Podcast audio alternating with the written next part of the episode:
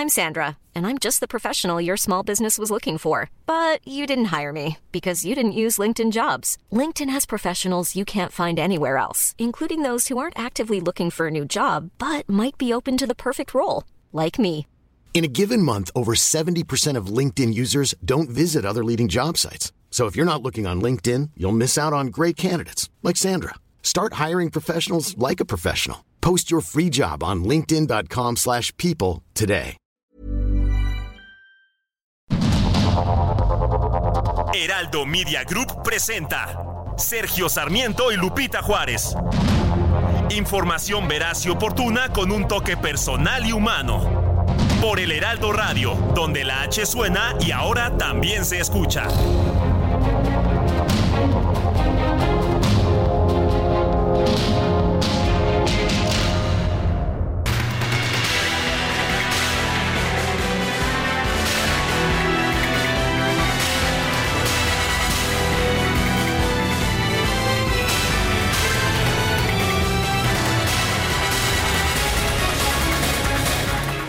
Son las 7 de la mañana en puntísimo de este viernes 17 de noviembre de 2023. Soy Sergio Sarmiento. Sea usted muy bienvenido a este programa, este programa en que buscamos siempre tenerlo muy bien informado, pero también queremos darle el lado amable de la noticia cuando la noticia lo permite. Ya sabe usted que pues para eso estamos, para informarlo, pero también no estamos aquí para deprimirlo, estamos aquí para pues también disfrutar un poquito y esto lo digo particularmente porque es viernes, ¿verdad, Ah, Guadalupe sí, Juárez? mi querido Sergio. Además, en viernes hay que empezar a pasarla bien con eh, la información que tenemos, con la compañía que tenemos, agradeciendo como todas las mañanas a nuestros amigos del auditorio que empiecen una jornada más con nosotros. Y bueno, ¿qué tal el incendio de ayer? Eh? ¿Qué tal impresionante aquí en la Ciudad de México? Ya el jefe de gobierno, Martí Batres, informó hace apenas eh, una hora y cachito que finalmente por la madrugada quedó extinguido en su totalidad este incendio y que se iniciaron las labores para la remoción de los escombros y se va a proceder a realizar el peritaje correspondiente para conocer las causas del siniestro. Todavía ayer por la noche nuestros eh, compañeros reporteros viales me mandaban imágenes que están impresionantes del fuego que todavía por ahí de las nueve y cacho de la noche eh, se, se veía y bueno pues por lo pronto pues ya ya controlado extinguido en su totalidad. Y vamos, vamos a un resumen de la información más importante. Por primera vez en lo que va de su gobierno, el presidente Andrés Manuel López Obrador se reunió con su homólogo de China, Xi Jinping, en el marco de los trabajos de la edición número 30 del Foro de Cooperación Económica Asia-Pacífico. Bueno, importante sin duda este encuentro. El presidente Andrés Manuel López Obrador difícilmente sale de México, ¿no? Y en esta ocasión, pues sí, aceptó el encuentro allá en los Estados Unidos. Y durante esta reunión a puerta cerrada que se llevó a cabo en el Hotel San Reyes, allá de San Francisco, California, y que duró más de una hora, los mandatarios de México y China acordaron diversos temas, como llevar la relación a otro nivel y el combate al fentanilo. De acuerdo con un comunicado de la Presidencia de la República, México y China trabajan en un acuerdo para intercambiar información sobre embarques que salen de Asia con tráfico ilícito de precursores químicos, como estos con los que se elabora el fentanilo. Además, trascendió que el gobierno de China apoyará a México con 250 mil unidades de enseres básicos para los damnificados por el huracán Otis en Guerrero. Bueno, y a pesar de que no quería aparecer en la fotografía con la presidenta del Perú, Dina Boluarte, pues que no reconoce como presidenta, a pesar de que la tradición mexicana... Espuria, que- le dijo, ¿no? Sí. Bueno, pues resulta que el presidente López Obrador sí apareció en la, oficina, en la fotografía oficial de la cumbre. Con ella estaba por un lado la presidenta de Perú, Dina Boluarte, y bueno, también lo que pasó es que, sin embargo, estaba como detrás del primer ministro de, eh, de un primer ministro asiático que pues no hacía que se pudiera ver con facilidad al presidente López Obrador. Bueno, y cabe señalar, sí, y cabe señalar que Boluarte pues aparece ahí en primera fila a un lado del anfitrión. Así es, Así que, bueno, pues el presidente eh, López Obrador a un metro más atrás. Y bueno, el presidente López Obrador se reunió con el primer ministro de Canadá, Justin Trudeau, eh, abordó el tema migratorio y también las inversiones en México en este encuentro. Consejo General del Instituto Nacional Electoral aprobó la realización de tres debates presidenciales en 2024 en el cual los moderadores participarán de manera activa. Los debates se realizarán los días 7 de abril, 28 de abril y 19 de mayo de 2024, todos a las 8 de la noche. Y todos aquí en la Ciudad de México. La responsable de la construcción del Frente Amplio por México, Xochitl Galvez, calificó como preocupante lo que pasa en la Suprema Corte de Justicia de la Nación pues donde el presidente López Obrador propuso a tres integrantes de Morena para ocupar un lugar como ministra. Entonces estamos en una indefensión. Creo que aquí la única presión tiene que ser los ciudadanos, hacerle ver al presidente que hay una división de poderes y que él debería de respetar la decisión del Senado, mandando una terna de gente que no esté ligada a su movimiento, de gente que tenga experiencia en el ámbito judicial. Hay gente brillantísima, hay gente capaz. Bueno, por cierto que el ministro y expresidente de la Corte, Luis María Aguilar, dijo que un juez que no es independiente es el mandadero de alguien. A cuatro días de iniciar su precampaña presidencial, el gobernador de Nuevo León, Samuel García, prometió que no habrá desvíos de recursos materiales o humanos y que su gabinete estará concentrado en dar continuidad a la administración. Me comprometo para que no haya un solo desvío de recursos públicos o humanos. Vamos a ganar la presidencia bien, limpio y con legalidad. No vamos a permitir que la vieja política nos lastime. Bueno, pues ya prácticamente se va, sale el 2 de diciembre, ¿no? Ya, eh, pues a, a este nuevo camino que él dice va a recorrer y la Sala Superior del Tribunal Electoral del Poder Judicial de la Federación revocó el acuerdo de la Comisión de Quejas y Denuncias del Instituto Nacional Electoral con la que ordenó a la precandidata presidencial de Morena, Claudia Sheinbaum, suspender la gira La Esperanza nos une.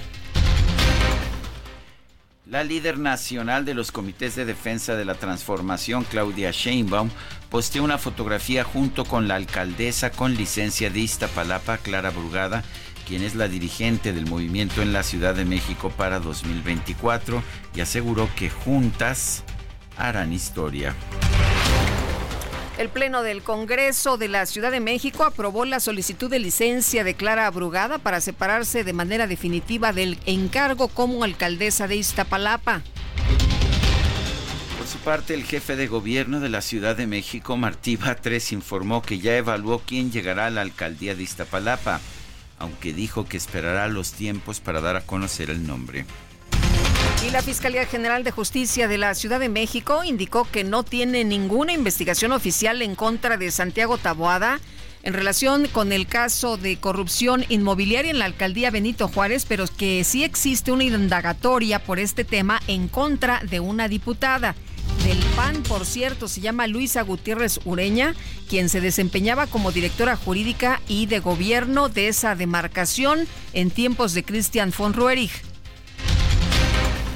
Simpatizantes de Adrián Rubalcaba, alcalde con licencia de Coajimalpa y aspirante a la jefatura de gobierno, marcharon sobre Avenida, sobre el Paseo de la Reforma, perdón, para exigir que haya transparencia en el proceso interno para elegir al abanderado por la Ciudad de México.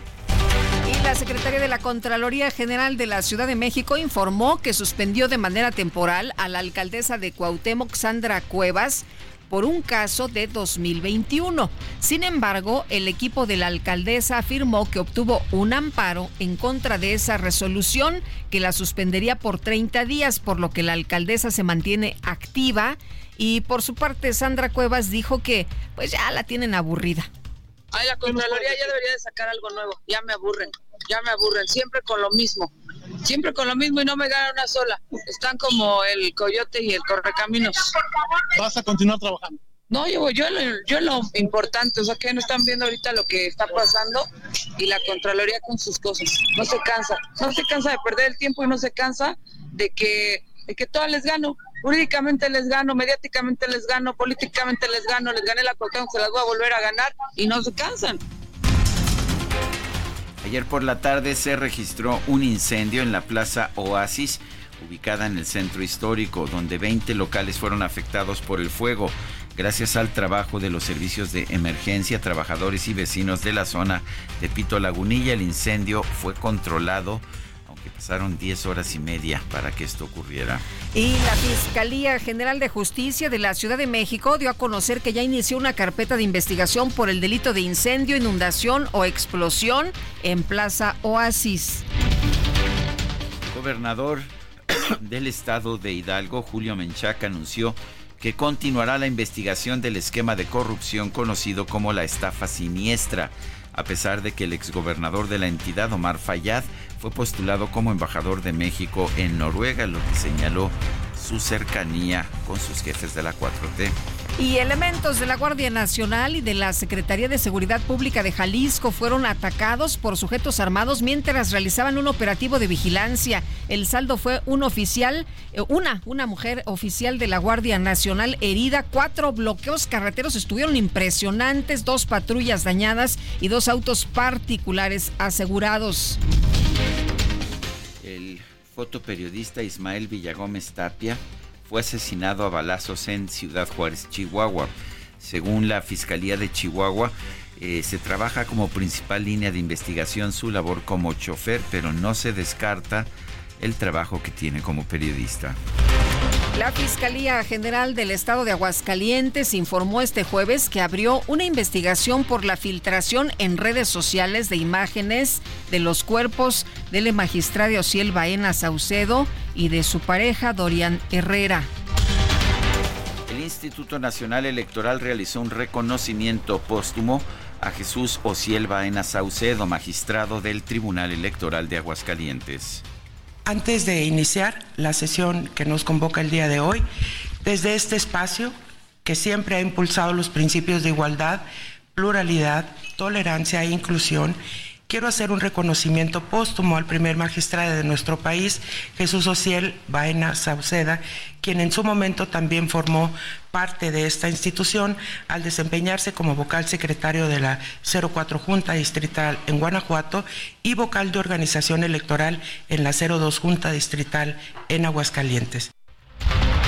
La Fiscalía General de Guerrero informó que ya ha iniciado varias carpetas de investigación por los actos de saqueo y rapiña que sufrieron establecimientos comerciales de Acapulco tras el impacto del huracán Otis. Además, mantiene un operativo en el puerto para recuperar los vehículos que fueron robados los días posteriores al fenómeno meteorológico.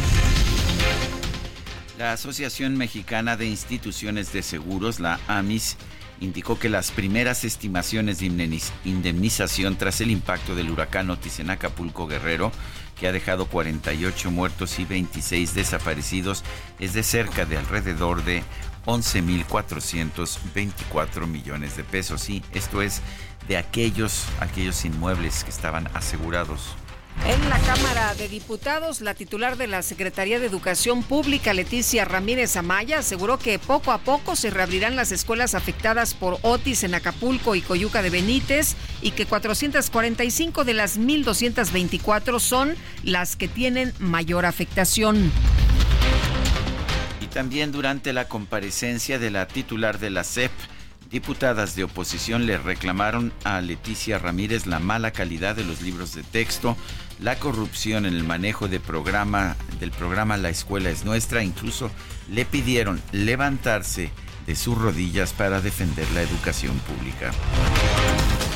El directorio ejecutivo del Fondo Monetario Internacional renovó la línea de crédito flexible de 35 mil millones de dólares para México por dos años más, lo que se supone un reconocimiento a la solidez del marco institucional de políticas macroeconómicas, de acuerdo a la Secretaría de Hacienda y Crédito Público y el Banco de México. La Secretaría de Gobernación modificó el reglamento de la Ley Federal de Juegos y Sorteos para para establecer que los nuevos centros de apuestas solo tendrán permiso de operar un máximo de 15 años. Solamente 15 años después les quitan el permiso sin importar la inversión. Y además prohíbe esta nueva iniciativa, este nuevo reglamento prohíbe las maquinitas de apuestas, las que están operando van a seguir operando, pero cuando se acabe la concesión se tienen que cerrar. Solamente se permite, dice la, el gobierno, los juegos de dominó, ajedrez y en fin, tiene una lista de juegos que son los únicos que permite, que se permiten en nuestro país. Bueno, hay un total de ciento, o sea, ya ellos deciden qué es lo que juegas y qué es lo que no juegas y cómo y así es. Qué barbaridad. Bueno, un total de 118 migrantes fueron eh, liberados mientras viajaban en dos autobuses de la autopista del occidente en Michoacán. En el incidente se detuvo a cinco conductores que manejaban los vehículos. El alcalde de Nueva York, Eric Adams, anunció recortes al presupuesto de la ciudad aprobado en junio para el próximo año. Estos recortes van a afectar a la policía y al sistema de educación. La reducción se atribuyó a la crisis humanitaria creada por la llegada de miles de migrantes y al final y al fin de las políticas de estímulo de la pandemia. En Pekín eh, se registró en China un incendio de un edificio de una compañía de carbón, cobrando la vida de 26 personas e hiriendo al menos a otras 38. Programa Mundial de Alimentos de la ONU alertó que la población de Gaza cuenta con solo un 10% de los alimentos necesarios, por lo que se enfrenta a la posibilidad inmediata de morir de hambre. Y Pedro Sánchez prometió su cargo como presidente del gobierno español ante el rey de España, Felipe VI, y un ejemplar de la Constitución. El acto, que fue breve, tuvo lugar en el Palacio La Zarzuela, la sede de la jefatura del Estado español, con los representantes de las principales instituciones del Estado como testigos. Prometo, por mi conciencia y honor, cumplir eh, fielmente las obligaciones del cargo de presidente del Gobierno, con lealtad al Rey y guardar y hacer guardar la Constitución como norma fundamental del Estado, así como mantener el secreto de las deliberaciones del Consejo de Ministros y de Ministras. La Fórmula 1 canceló este jueves la primera sesión de entrenamientos libres en Las Vegas por una tapa de alcantarilla en la pista que provocó que el Ferrari de Carlos Sainz se detuviera.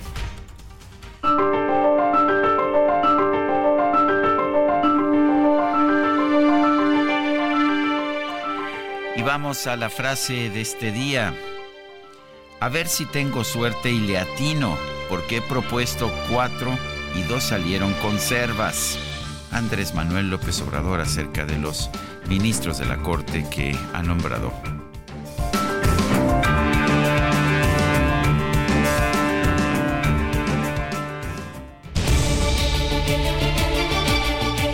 Vamos a las preguntas. Ayer preguntábamos, ¿qué piensa usted de la terna del presidente para nueva ministra de la Corte? Buena, nos dijo 2.6%, mala 95.2%, no sé 2.2%. Recibimos 6.871 participaciones. La que sigue, por favor. Claro que sí mi muy estimado, muy estimado don Enrique, ya dicen que ya se graduó, que ya no es el DJ Quique, pero bueno, a lo mejor regresa, no se sabe. Eh, la pregunta de esta mañana ya la coloqué en mi cuenta personal de X, arroba Sergio Sarmiento, y es la siguiente. ¿Debe la Suprema Corte de Justicia colaborar con el presidente para ayudar a su proyecto político? Sí, nos dice 3.7%.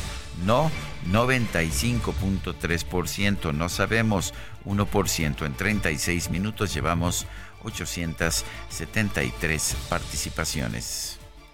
Vive un mes lleno de ofertas exclusivas y dinamismo con Ford Escape híbrida.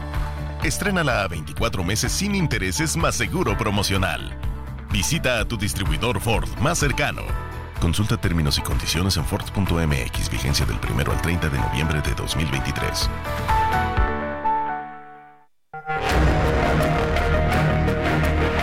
Las destacadas de El Heraldo de México.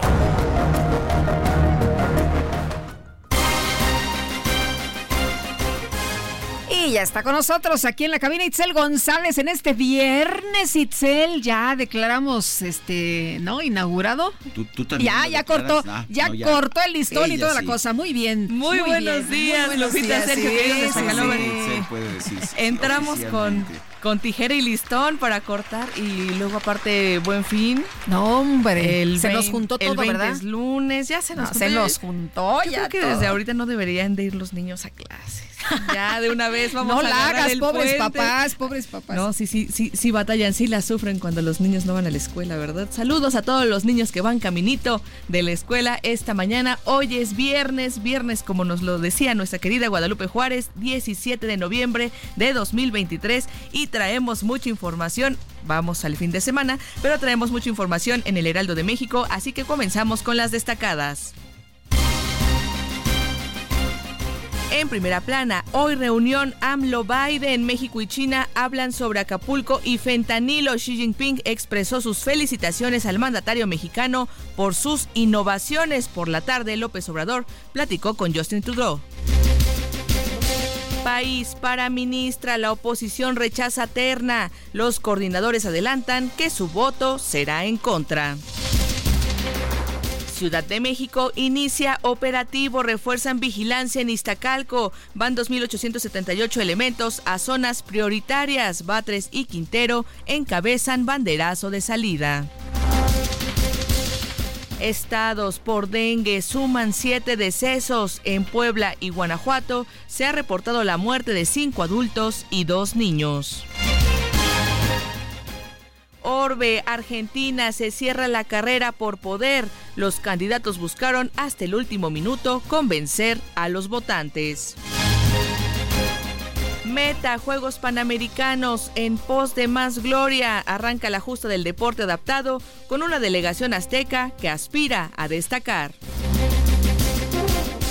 Y finalmente, en mercados, decreto para trenes van por siete rutas de pasajeros. El gobierno presentó ante la CONAMER el anteproyecto para impulsar el ferrocarril de pasajeros en todo México. Lupita, Sergio, amigos, hasta aquí las destacadas del Heraldo. Feliz viernes. Gracias, Itzel, muy buenos días.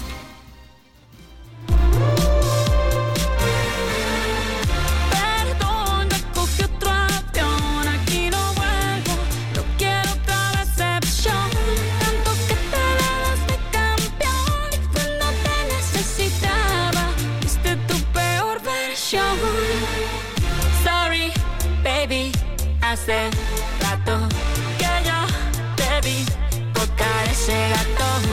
Una loba como yo no está pa' novato. Una loba como yo no está pa' tipos como tú.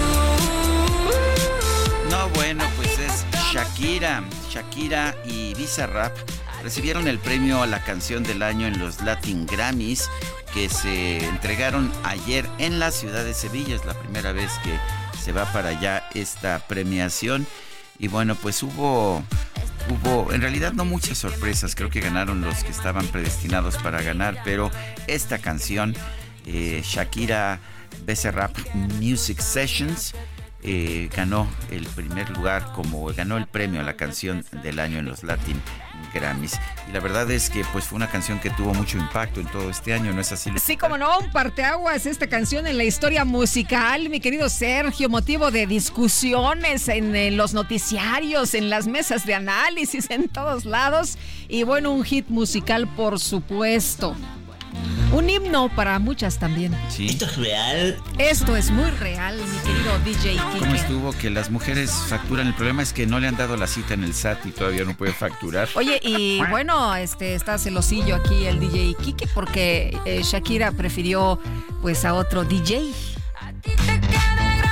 Bueno, ¿qué le vamos a hacer? Son las 7 de la mañana con 23 minutos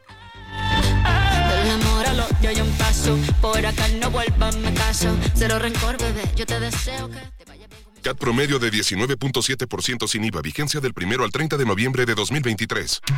Experimenta el lujo y la aventura con Jeep Grand Cherokee. En este buen mes la con bono de 70 mil pesos o 24 meses sin intereses y sin comisión por apertura. Jeep Grand Cherokee. Civilizado y salvaje. Jeep. Solo hay uno. Este paquete te mortifique, mastique, trague, trague, mastique. Yo contigo ya no regreso ni que me llore. Bueno, ¿cómo ves? Me dejaste de vecina a la suegra con la prensa en la puerta y la deuda en Hacienda. Pues no se vale, no se vale. Perdona que te salpique. ¿Qué? Bueno, las mujeres ya no lloran, las mujeres facturan. Nosotros nos vamos a una pausa. Estaremos escuchando música de los Grammys latinos en esta mañana. Esta mañana de viernes. Viernes. ¿Ya qué es? Que ya huele a festivo, ¿no? ya huele a más bien a diciembre, a gozadas, a fin de año. Bueno, viernes 17 de noviembre vamos y regresamos.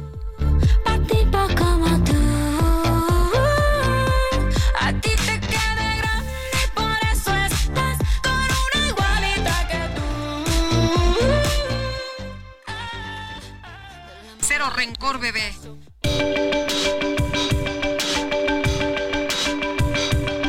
Sergio Sarmiento y Lupita Juárez quieren conocer tu opinión, tus comentarios o simplemente envía un saludo para ser más cálida esta mañana. Envía tus mensajes al WhatsApp 55 20 10 96 47.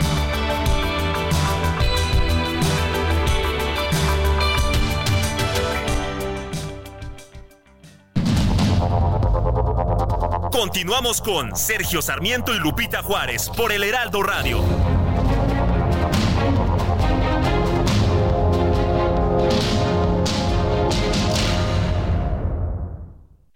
Aprovecha un mes lleno de ofertas exclusivas y experiencias únicas con Ford Territory.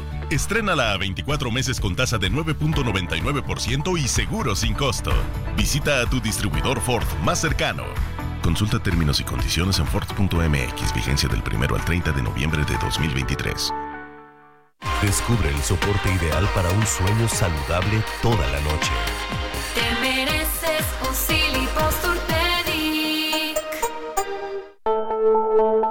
17 de noviembre se celebra el Día Internacional de la Lucha contra el Cáncer de Pulmón, una enfermedad que puede llegar a ser mortal, afectando tanto a hombres como a mujeres en todo el mundo. En el Día de la Prevención de esta enfermedad, se recuerda la importancia sobre la detección temprana y los tratamientos oportunos de uno de los cánceres más mortales y comunes a nivel mundial. De ahí la importancia de su prevención, evitando los posibles factores de riesgo como lo es el tabaco, el alcohol y otras sustancias nocivas para la salud. El cáncer de pulmón es una enfermedad que afecta de manera directa a las células de los pulmones, provocando un crecimiento anómalo de las mismas, que poco a poco van minando y dañando los tejidos y el canal respiratorio. Hay ocasiones donde el cáncer de pulmón puede resultar asintomático, es decir, las personas no experimentan molestias. Sin embargo, hay pacientes que pueden presentar algunos síntomas, como lo son la tos crónica o con sangre, dificultad respiratoria, dolor en el pecho, ronquera, pérdida de apetito o bajar repentinamente de peso.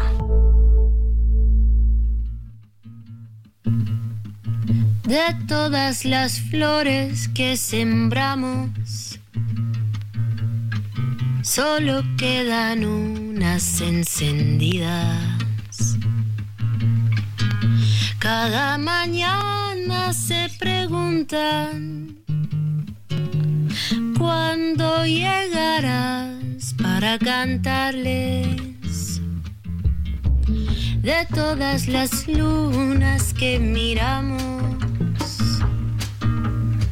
Solo quedan algunas memorias cuando nos reímos, cuando nos tuvimos. En las calles de Madrid borrachos fuimos sin un rumbo fijo. Cuando nos bailamos, cuando nos perdimos. En esa canción que nuestro antiguo mundo juntos comprendimos. Sí es Natalia Lafourcade, esto es de todas las flores. Ganó, ganó, el premio a grabación del año y también a álbum de cantautor en los premios Grammy que se festejaron ayer en Sevilla, España. De todas las flores que sembramos. Ay, cómo me encanta la Natalia, me fascina, me fascina, me gusta muchísimo. Muchas felicidades. Cada mañana. No, hombre, yo me quedaría ya así como para escucharla así entre canción y canción, echarnos una platicadita, mi querido Sergio. Al fin que es viernes, ¿no? Al ¿Tú- fin que es crees que los viernes. jefes se den cuenta? No creo. No, entonces. ¿No nos están escuchando? Ay, ay, ay. ¿Quién sabe? A lo mejor sí, A ¿verdad? lo mejor sí, mejor. acusar. Saludos, saludos. Bueno, sí, ya sabemos, ya sabemos. Bueno. Mejor nos ponemos a chambear porque aquí el Quique No, nos acusa, nos ya acusa. sabes. Bueno, eh, nos dice Rodolfo Contreras desde Querétaro, cinematográfico viernes en peligro, dos de los tres poderes de la Unión, ojalá se detenga en el Senado la Cámara que sobra, la terna a modo. Y dice, Amy Sheho ahora sí me descolocó la pregunta del día, querido Sergio, y por favor corrígeme si estoy mal. Pero hasta donde yo entiendo, la labor de la Suprema Corte no es colaborar con el gobierno, sino asegurarse de que se cumplan las leyes, que no se supone que para eso existía la separación de poderes. Esa idea de colaboración me parece aberrante y dictatorial. ¿Estoy bien o estoy mal? Buen viernes y saludos cariñosos. Yo lo que hago es preguntar.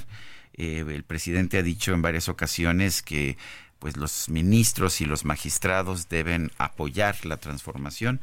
Y la pregunta lo que dice es debe la Suprema Corte de Justicia colaborar con el presidente para ayudar a su proyecto político y la gente puede responder sí o no o no sabemos. Bueno, hoy no hay clases, es lo que nos están diciendo nuestros amigos del auditorio. Dice, hoy no hay clases, Lupita e Itzel, en primarias ni en secundarias. Así que cortamos el listón con todo, por supuesto, claro que sí. Eh, por descarga administrativa, soy Loren Garrido de la Ciudad de México. Loren, muchas gracias por el reporte. ¿Cómo se ve que no tienes niños en edad escolar? No, no, no. Sí, yo tampoco. bueno. Bueno, ¿Qué mi querido hacemos? Sergio, ¿qué le vamos a hacer? Así Oye, es. este, estamos viendo unas imágenes impresionantes de un eh, fuerte terremoto que sacudió Filipinas hace unos minutos en este viernes. Es lo que ha informado el Servicio Geológico de los Estados Unidos. El, es- el terremoto ha sacudido una de las islas y bueno, eh, ha tenido una profundidad de 10 kilómetros, según eh, eh, FIVOLX, el Instituto del País para el Seguimiento y la Mitigación de Erupciones Volcánicas, Terremotos y Tsunamis. La magnitud del terremoto fue de 7.2, es lo que se está dando a conocer. 7.2. Sí, de acuerdo con este Instituto del País para el Seguimiento y la Mitigación de Erupciones La Volcánicas. primera medición fue de 6.7, la acaban de subir entonces. a 7.2 de acuerdo con eh, FIVOLX. Bueno, y, y tengo entendido que había un riesgo de tsunami. Así es. Habrá que estar al pendiente, eh, sobre todo en las costas del Pacífico mexicano. Son las 7.37 y vámonos a las calles de la Ciudad de México. Gerardo Galicia, adelante, ¿qué nos tienes? Información desde la zona centro, Lupita, Sergio, excelente mañana y damos seguimiento a este tremendo incendio que se generó el día de ayer en la Plaza Oasis. En estos momentos continúan las maniobras de remoción de escombros y enfriamiento por parte de los elementos del heroico cuerpo de bomberos. Fue en punto de las dos y media de la madrugada que los bomberos eh, informaron que se había controlado al 100% este fuerte incendio.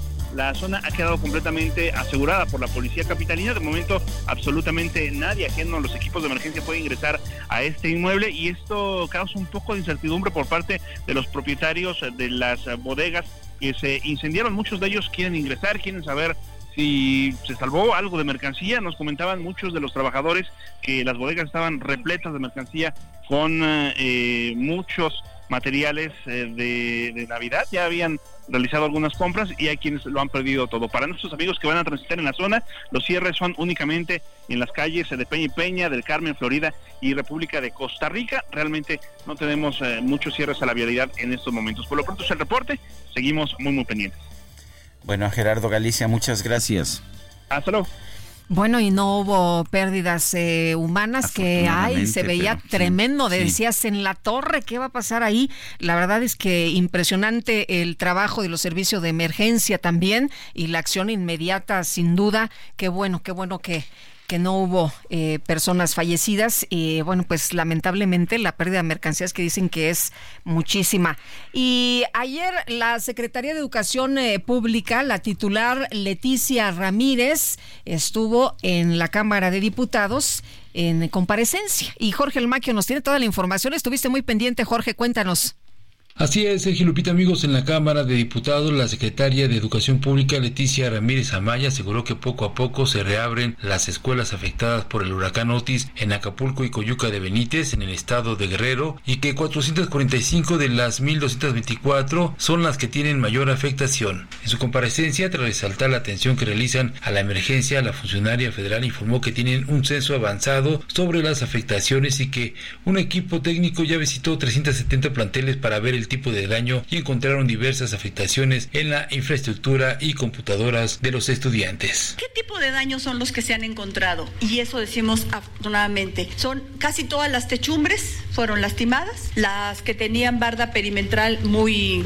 muy endeble o con malla ciclónica, los árboles que quedaron sobre, la, sobre los patios de recreo, sobre algunos de los salones, ese tienen ese no se pueden quitar con las manos de varios que estén trabajando, sino se necesitan sierras, en en algunas zonas, en algunas escuelas que estaban más cerca de ríos o de, de ríos, es lodo, obviamente lodo, el daño que se causó a los... Concluye, a las, secretaria. A las máquinas, a las computadoras, todo, trabajando. No faltaron los altercados y mientras la titular de la SEP hablaba de la nueva escuela mexicana y la distribución de los libros de texto gratuitos en todo el país, la diputada del PRI, Cintia López Castro, subió a tribuna con una pancarta que decía, por el bien de la niñez, renuncia, lo que provocó que se interrumpiera la comparecencia, mientras que la presidenta de la Comisión de Educación en San Lázaro, Flora Tania Cruz, pedía a López Castro que fuera a su curul y en su momento hiciera la protesta, lo que provocó la molestia de la legisladora del tricolor, quien con gritos solicitó no ser censurada. Ramírez Amaño pidió a los legisladores escuchar con respeto y sin gritos ni exabruptos. Defendió los contenidos de los libros de texto gratuitos que señaló fueron conformados con la participación de los maestros del país y de expertos en diversas áreas del conocimiento y que deben ser atesorados. Indicó que la producción y distribución de 152 millones de libros estuvo a cargo de la Comisión Nacional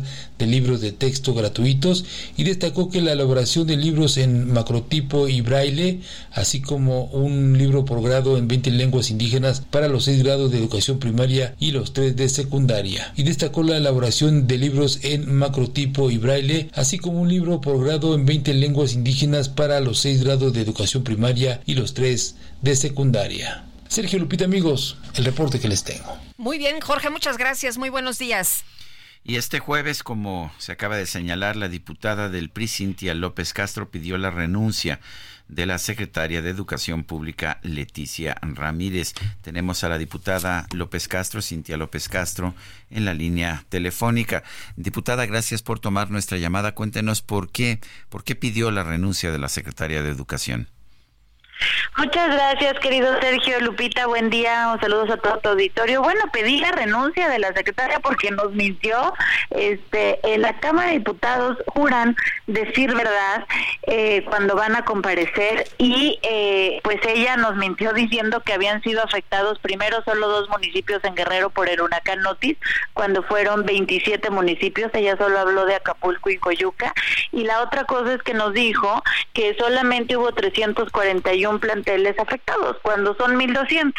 Entonces, bueno, no puede ir a mentir a la Cámara a decir números que no. Ella tiene la obligación constitucional de decir la verdad, de rendir cuentas ante el pueblo de México, que es la Cámara de Diputados, y por eso iré al Ministerio Público a denunciar a la secretaria por mentirle a los diputados que somos los representantes del pueblo. Y bueno, Sergio, también pedimos la renuncia porque, a ver, lo dijimos muchas veces, eh, los libros de texto gratuito de, de este gobierno están verdaderamente eh, de vergüenza. No lo digo yo, lo dicen padres y madres de familia. La gente, esto no tiene que ver con un partido, con una bandera política, esto es una demanda de los más de los padres y madres de familia que ven cómo hay 17 páginas de matemáticas en un libro, no hay geometría en otro libro.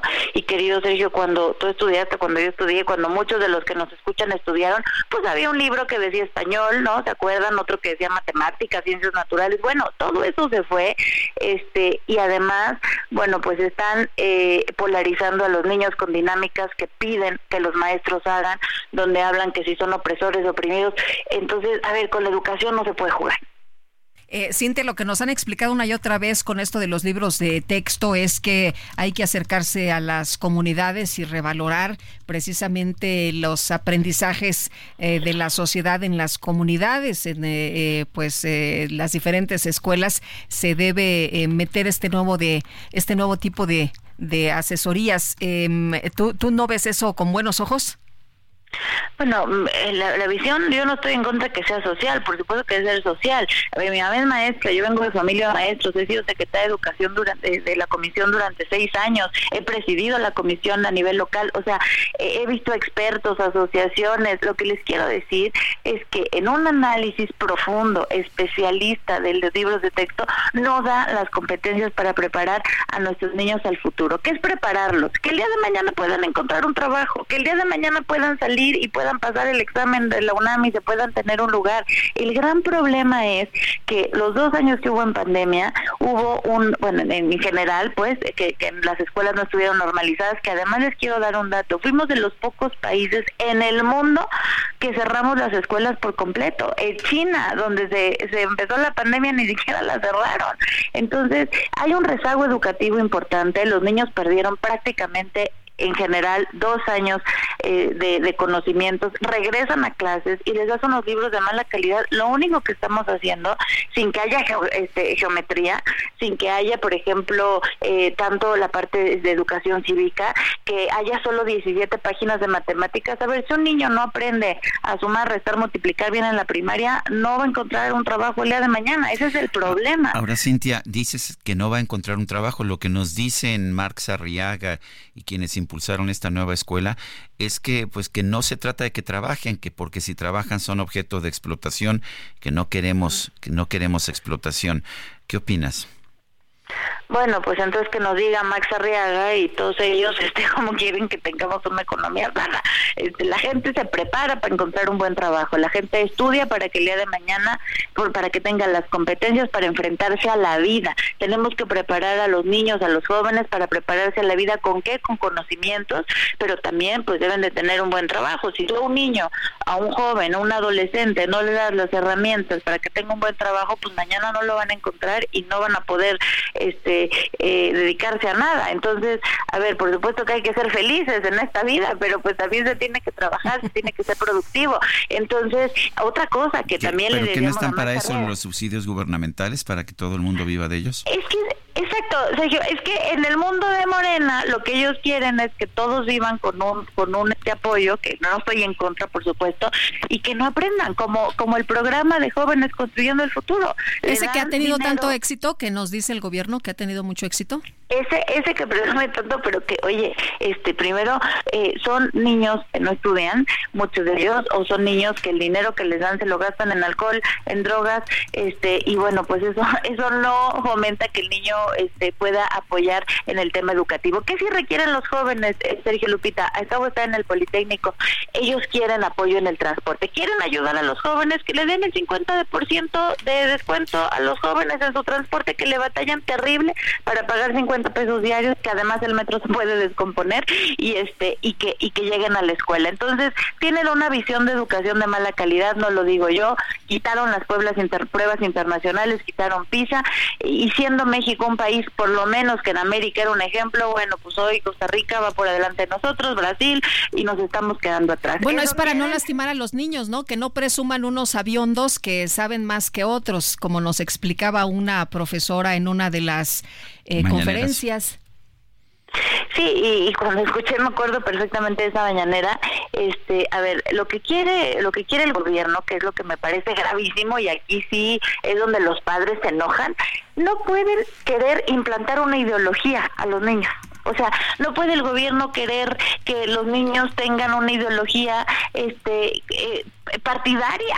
Eso es lo que no podemos permitir. Por eso le dije a la secretaria, con los niños no. O sea, con los niños no pueden hacer eso. Quieren este eh, ideología, quieren que todos pensemos igual. Háganlo en su partido. Pero no se pueden ir a las escuelas a querer este adoctrinar a los niños de primaria que en vez de que les anden enseñando matemáticas, español, educación cívica, les estén diciendo este que el fraude del 2000, del 2006. Entonces, hay conocimientos más importantes que hacer. Podemos, por eso pedimos la renuncia de la secretaria, que la verdad, mira, no es nada personal, yo la respeto muchísimo, eh, pero desde que entró, no sé si se acuerdan que le preguntaron que este qué conocimientos había de los niños de segundo y primaria y dijo que no sabía. Entonces, si no tienen idea, que dejen el cargo. México, México necesita gente preparada. Oye, Cintia, y bueno, por otra parte, si nos permites, eh, cuéntanos de esta decisión de no participar en la contienda y ya declinar de plano por eh, Adrián Rubalcaba. Pues eh, efectivamente, Lupita, mira, yo soy feminista, yo participo en organizaciones de mujeres a nivel nacional e internacional y este tema es un tema de paridad y paridad es igualdad entre los desiguales. Eh, parte de la lucha por la paridad es que hubiera cinco candidaturas mujeres, ya lo, lo INE con todo un gran esfuerzo y cuatro son para hombres y en la ciudad va hombre. Entonces, pues a las mujeres esta vez, bueno, nos tocó apoyar a los candidatos hombres y habrá estados donde si va mujer, pues nuestros compañeros tendrán que apoyar y declinar con las mujeres. También lo hicieron aquí este eh, Morena por el parte de género, son temas de género, este la paridad debe ser luchar por la mitad de los espacios. Sí, pero no debería ser eso, ¿no? Lo que nos estás diciendo es que la famosa paridad de género se ha convertido en una política de discriminación.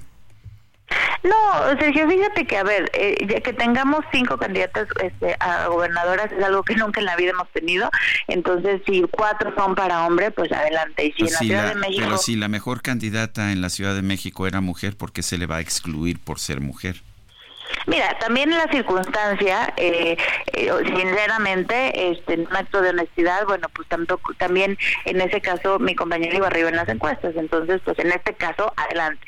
Eh, si yo hubiera ido arriba en las encuestas, pues por supuesto que hubiera pedido a mi partido que me dieran la oportunidad. En este caso, pues al no ser alcalde y ser legisladora, eh, pues es más difícil el, el nivel de conocimiento y pues apoyé a Adrián Rubalcaba, que ya empezó el proceso interno, está Santiago Tabadas, está Cházaro, ya empezaron ellos y pues ya lo que nos surge, eso es tener un candidato porque sí hay una oportunidad histórica de ganar la Ciudad de México y pues la oposición no nos podemos equivocar, pero ni un milímetro, tenemos que cambiar muchísimo para, para arrebatarle esta ciudad a, este mal gobierno después de 30 años de, de esto que estamos hablando, de clientelismo, de programas sociales, pero además este de un de un desmantelamiento total de, del Estado de Derecho, del, hay una inseguridad brutal, bueno, todos los que nos escuchan lo viven, entonces la oposición tenemos que estar unidas, yo soy una política profesional, este llevo 20 años en esto, entonces fui, apoyé a Adrián, voy a estar apoyando a mi partido y pues lo que quiero es que ganemos la ciudad. Bueno, pues yo quiero agradecerte, Cintia López Castro, diputada federal por el PRI, esta conversación. Gracias, Sergio, porque siempre han estado ustedes muy atentos de los temas que pasan en la Cámara. Gracias, un abrazo. Gracias, igualmente. Y bueno, vámonos a otras informaciones. Fíjese usted que pues la secretaria de Educación Pública, Leticia Ramírez, dijo que todas las escuelas públicas de Acapulco y de Coyuca de Benítez tienen afectaciones por el paso del huracán Otis allá en Guerrero, pero que afortunadamente la mayoría de los daños son en los techos, parte de lo que comentó, aunque dijo que no hay fecha no hay fecha para retorno a las aulas por allá. No hay fecha para el regreso de los niños ni de los profesores a las aulas allá en Guerrero. Bueno, y ah, quiero recordarle a usted, nuestro número de WhatsApp es el 55 2010 96 47. Mándenos mensajes de voz o de texto. Vamos a una pausa y regresamos.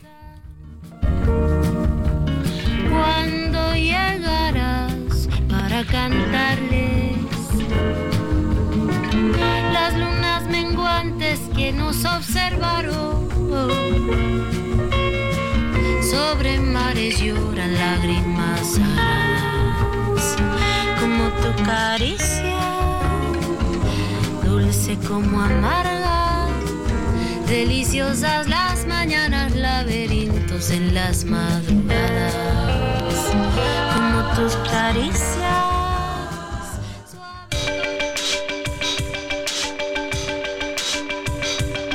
Sergio Sarmiento y Lupita Juárez quieren conocer tu opinión, tus comentarios o simplemente envía un saludo para ser más cálida esta mañana.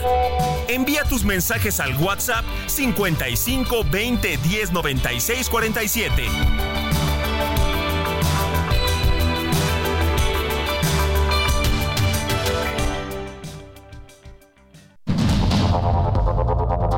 Continuamos con Sergio Sarmiento y Lupita Juárez por el Heraldo Radio.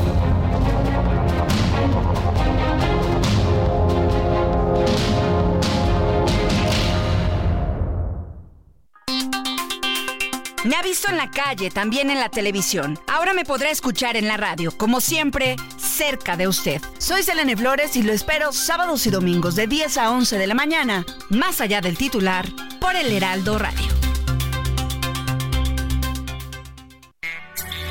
Destaca entre la multitud Infinity QX55 2023. Provocativo diseño que atrae tus sentidos. Ahora, con 36 meses sin intereses o bono flexible. Descúbrelo en Infinity Polanco, Calzada General Mariano Escobedo 476. Ansures, teléfono 5590-357748. Válido del 1 al 30 de noviembre. CAT promedio del 10.4% sin IVA para fines informativos. Consulta www.infinity.mx diagonal promociones.html para no volver. El tren de la mañana llega ya sin él. Es solo un corazón con alma de metal. En esa niebla gris que envuelve la ciudad, su banco está vacío, Marco sigue en mí. Le siento respirar, pienso que sigue aquí. Ni la distancia enorme puede dividir dos corazones un solo latir. Quizás si tú piensas en mí, si a nadie tú quieres hablar, si tú te escondes como yo, si huyes de todo y si te vas pronto a la cama sin cenar, si aprietas. Seguimos escuchando, seguimos escuchando música de los Grammys latinos. Se llevaron a cabo ayer por primera vez eh, usualmente son en Estados Unidos, se llevaron a cabo en España, allá en Sevilla, España. Y a Laura Pausini, a quien estamos escuchando interpretando La Soledad, se le eligió como la persona del año 2023. Muchas felicidades Laura Pausini, a quien hemos entrevistado también. Y la fui a ver yo al auditorio hace mucho tiempo. Me encantó, me encantó su trabajo, me gusta mucho su voz. Oye, ayer estaba viendo un video que subió Pepe Aguilar de Sevilla. Qué bonita es Sevilla, ¿eh? Sevilla es una preciosidad sí, es ciudad. increíble. Lo que pasa es que tiene un verano que además dura como ocho meses, eh, calientísimo. Muy o sea, caliente, sí. Son temperaturas de 30, 35, 40 grados. Y entonces ahí en las callecitas que yo estaba viendo, mi querido Sergio, vi una fuente de los faroles que me pareció pues muy conocida, como una fuente de los faroles que hay por allá en, en Zacatecas. ¿Qué tal? No la conozco, no me, no me acuerdo. Mira, ¿No te acuerdas? mucho- Hace, mucho que no vas a, a Sevilla o a Zacatecas. Este, a las A dos. ninguna de las dos.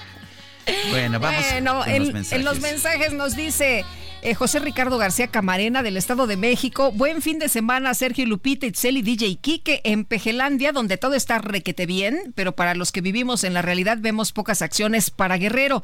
Eh, soy José Ricardo García Camarena. Pues dice el presidente, ¿no? Que los medios son los que se han encargado de estar señalando cosas que pues eh, no existen y que han estado alterando la información pero si usted le pregunta a las personas que están allá en Guerrero, pues son las que declaran, las que dicen cómo están viviendo, lo que están padeciendo, por supuesto. Dice otra persona, excelente día, tengan felicidades por su programa. Le quiero decir a la diputada Cintia que en la Cámara de Diputados los funcionarios, legisladores, el presidente y toda persona que adquiere un cargo público no juran el cargo ni decir la verdad, protestan desempeñar y decir la verdad. Gerardo Rodríguez, servidor. Eh, buen día, estimado Sergio Lupita. Pues tampoco hoy hay clases en la Facultad de Economía de la UNAM porque un grupo de 8 a 10 personas resulta que tomaron la facultad y la tienen encerrada, es lo que nos dice la maestra Gloria Patiño. Maestra, muchas gracias por ser nuestra reportera esta mañana. Claro que sí. Bueno, pues parece Y hoy que toma, hoy, ¿no? hoy- hoy rinde protesta el, nuevo rector, que, que fue director de la, de la Facultad de Economía. Muchas felicidades al doctor Lomelí. Muy bien. Eh, es este bueno, vamos, vamos con, vamos con otros temas. El presidente Andrés Manuel López Obrador envió al Senado de la República su terna para ocupar la vacante en la Suprema Corte de Justicia de la Nación tras la renuncia de Arturo Saldívar.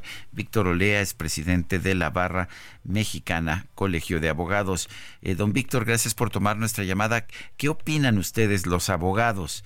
acerca de esta terna, controvertida terna que mandó el presidente López Obrador al Senado. Muy buenos días, Sergio Lupita. Un gusto estar como siempre con ustedes. Pues como lo hicimos un pronunciamiento público el Consejo General de la Abogacía Mexicana, Sergio, en el cual expresamos nuestra preocupación porque en esta terna se incluyan a personas que carecen de independencia ideológica y política respecto del Ejecutivo Federal. Nos parece muy peligroso el hecho de que en una para una nueva ministra de la Suprema Corte de Justicia de la Nación, se incluyan a la hermana del jefe de gobierno de la Ciudad de México, a la hermana de la Secretaría de Gobernación y a la consejera jurídica de, federal. Eh, creo que esto es algo preocupante porque revela la postura de pretender tener un ministro de la Corte, un nuevo ministro de la Corte que sea totalmente dependiente del Ejecutivo Federal. Eso eh, es lo que nos parece delicado y grave. Víctor, ayer decía Luis María Aguilar, ministro y expresidente de la Corte, que un juez que no es independiente es el mandadero de alguien. Pues así es, creo que el ministro Luis María Aguilar tiene toda la razón en función de que no se está privilegiando la calidad, la carrera judicial, incluso los conocimientos jurídicos. Desde luego, no personalizo contra ninguna de las integrantes de la terna, porque cualquier abogado eh, tenemos respeto por todos ellos. Sin embargo, en este caso, pues es manifiesta la voluntad del Ejecutivo Federal de poner como ministro de la Corte alguien totalmente afín a, a él. Y eso es lo que es delicado, ¿no? Necesitamos mejores ministros, mejor administración de justicia y con este tipo de determinaciones pues no se no se logra ese ese gran objetivo. Eh, una pregunta, eh, ¿puede una consejera jurídica de la presidencia ser ministra de la Suprema Corte de inmediato o no es la consejería jurídica parte del gabinete legal del presidente?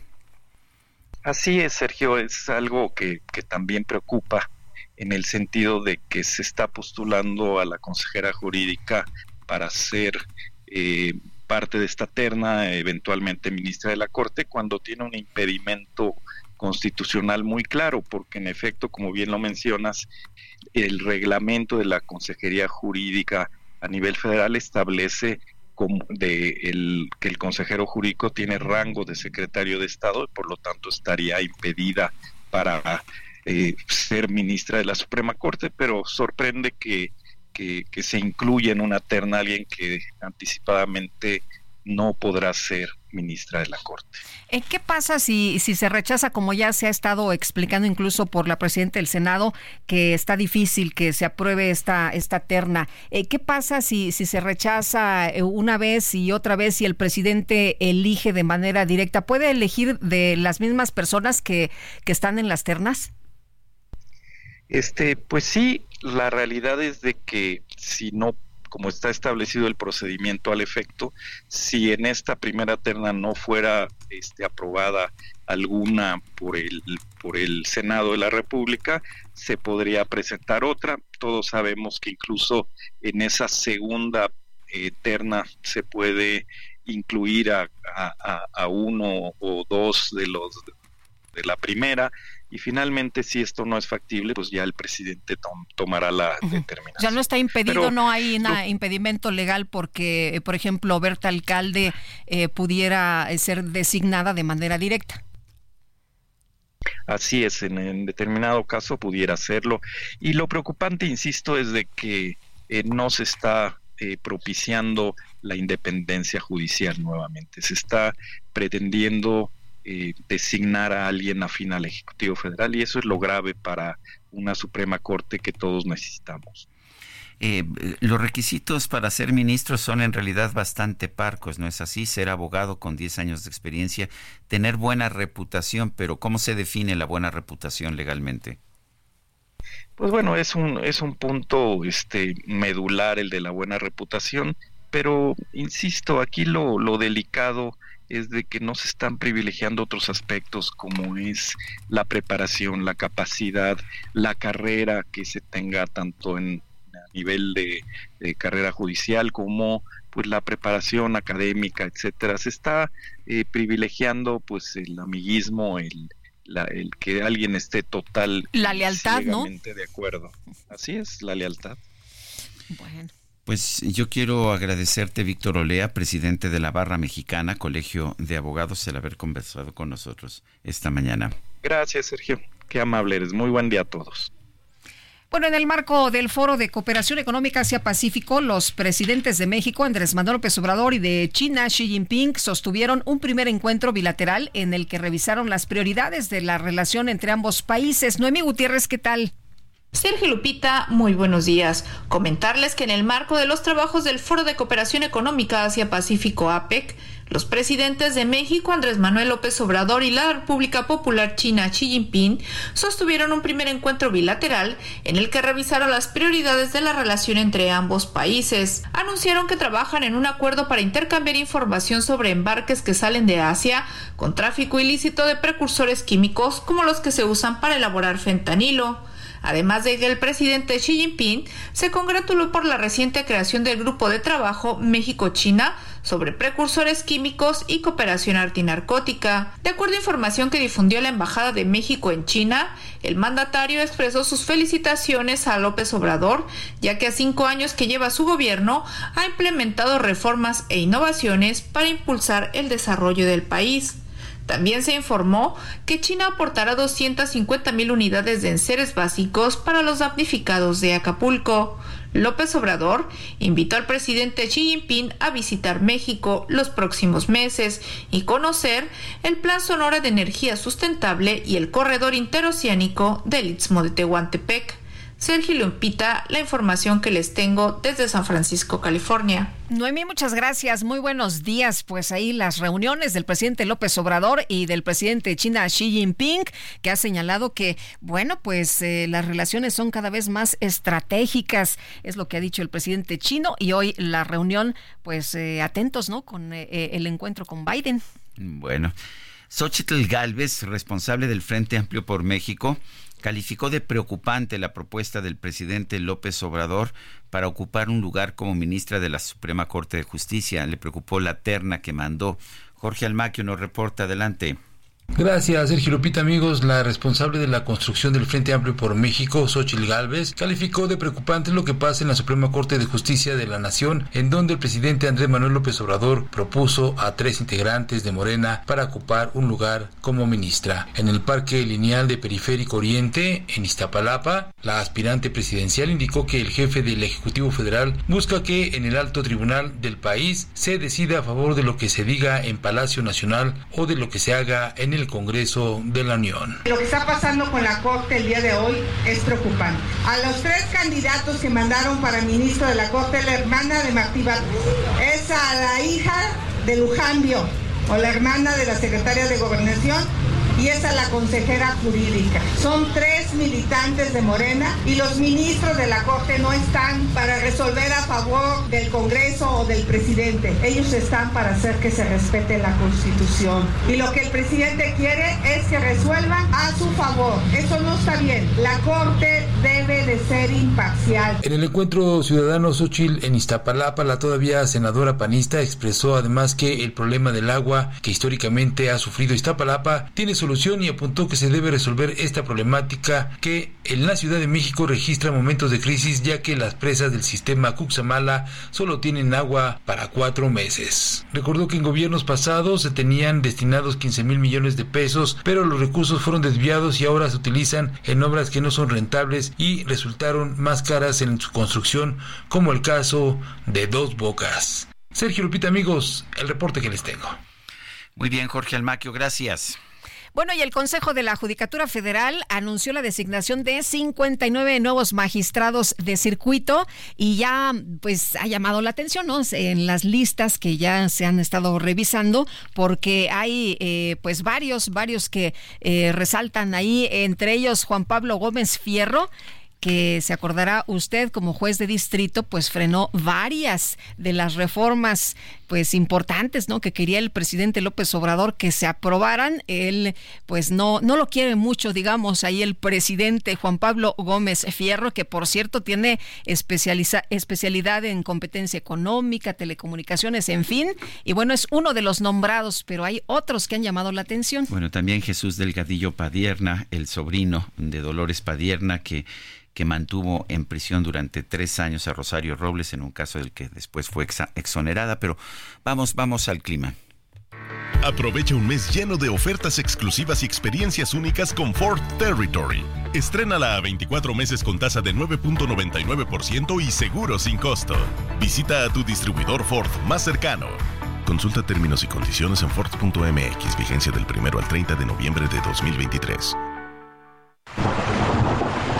pronóstico del tiempo con Sergio Sarmiento y Lupita Juárez.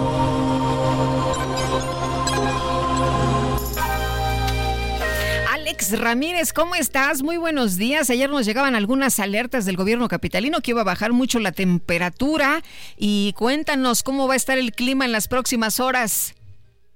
Muy buenos días, Sergio Lupita. Los saludos con gusto a ustedes, a la gente que nos escucha. Y bueno, les comento primero a nivel nacional tenemos el ingreso de dos frentes fríos que se aproximarán, uno sobre la frontera noroeste y otro sobre el norte de México. Estos sistemas interaccionarán con la corriente en chorro subtropical, ocasionando lluvias puntuales fuertes, con posibles descargas eléctricas en Baja California y Baja California Sur, además de lluvias y chubascos en Sonora y Chihuahua. Asimismo, se prevén rachas de viento de 40 a 60 kilómetros por hora en Baja California Sur, Sonora, Sinaloa, Chihuahua y el estado de Coahuila.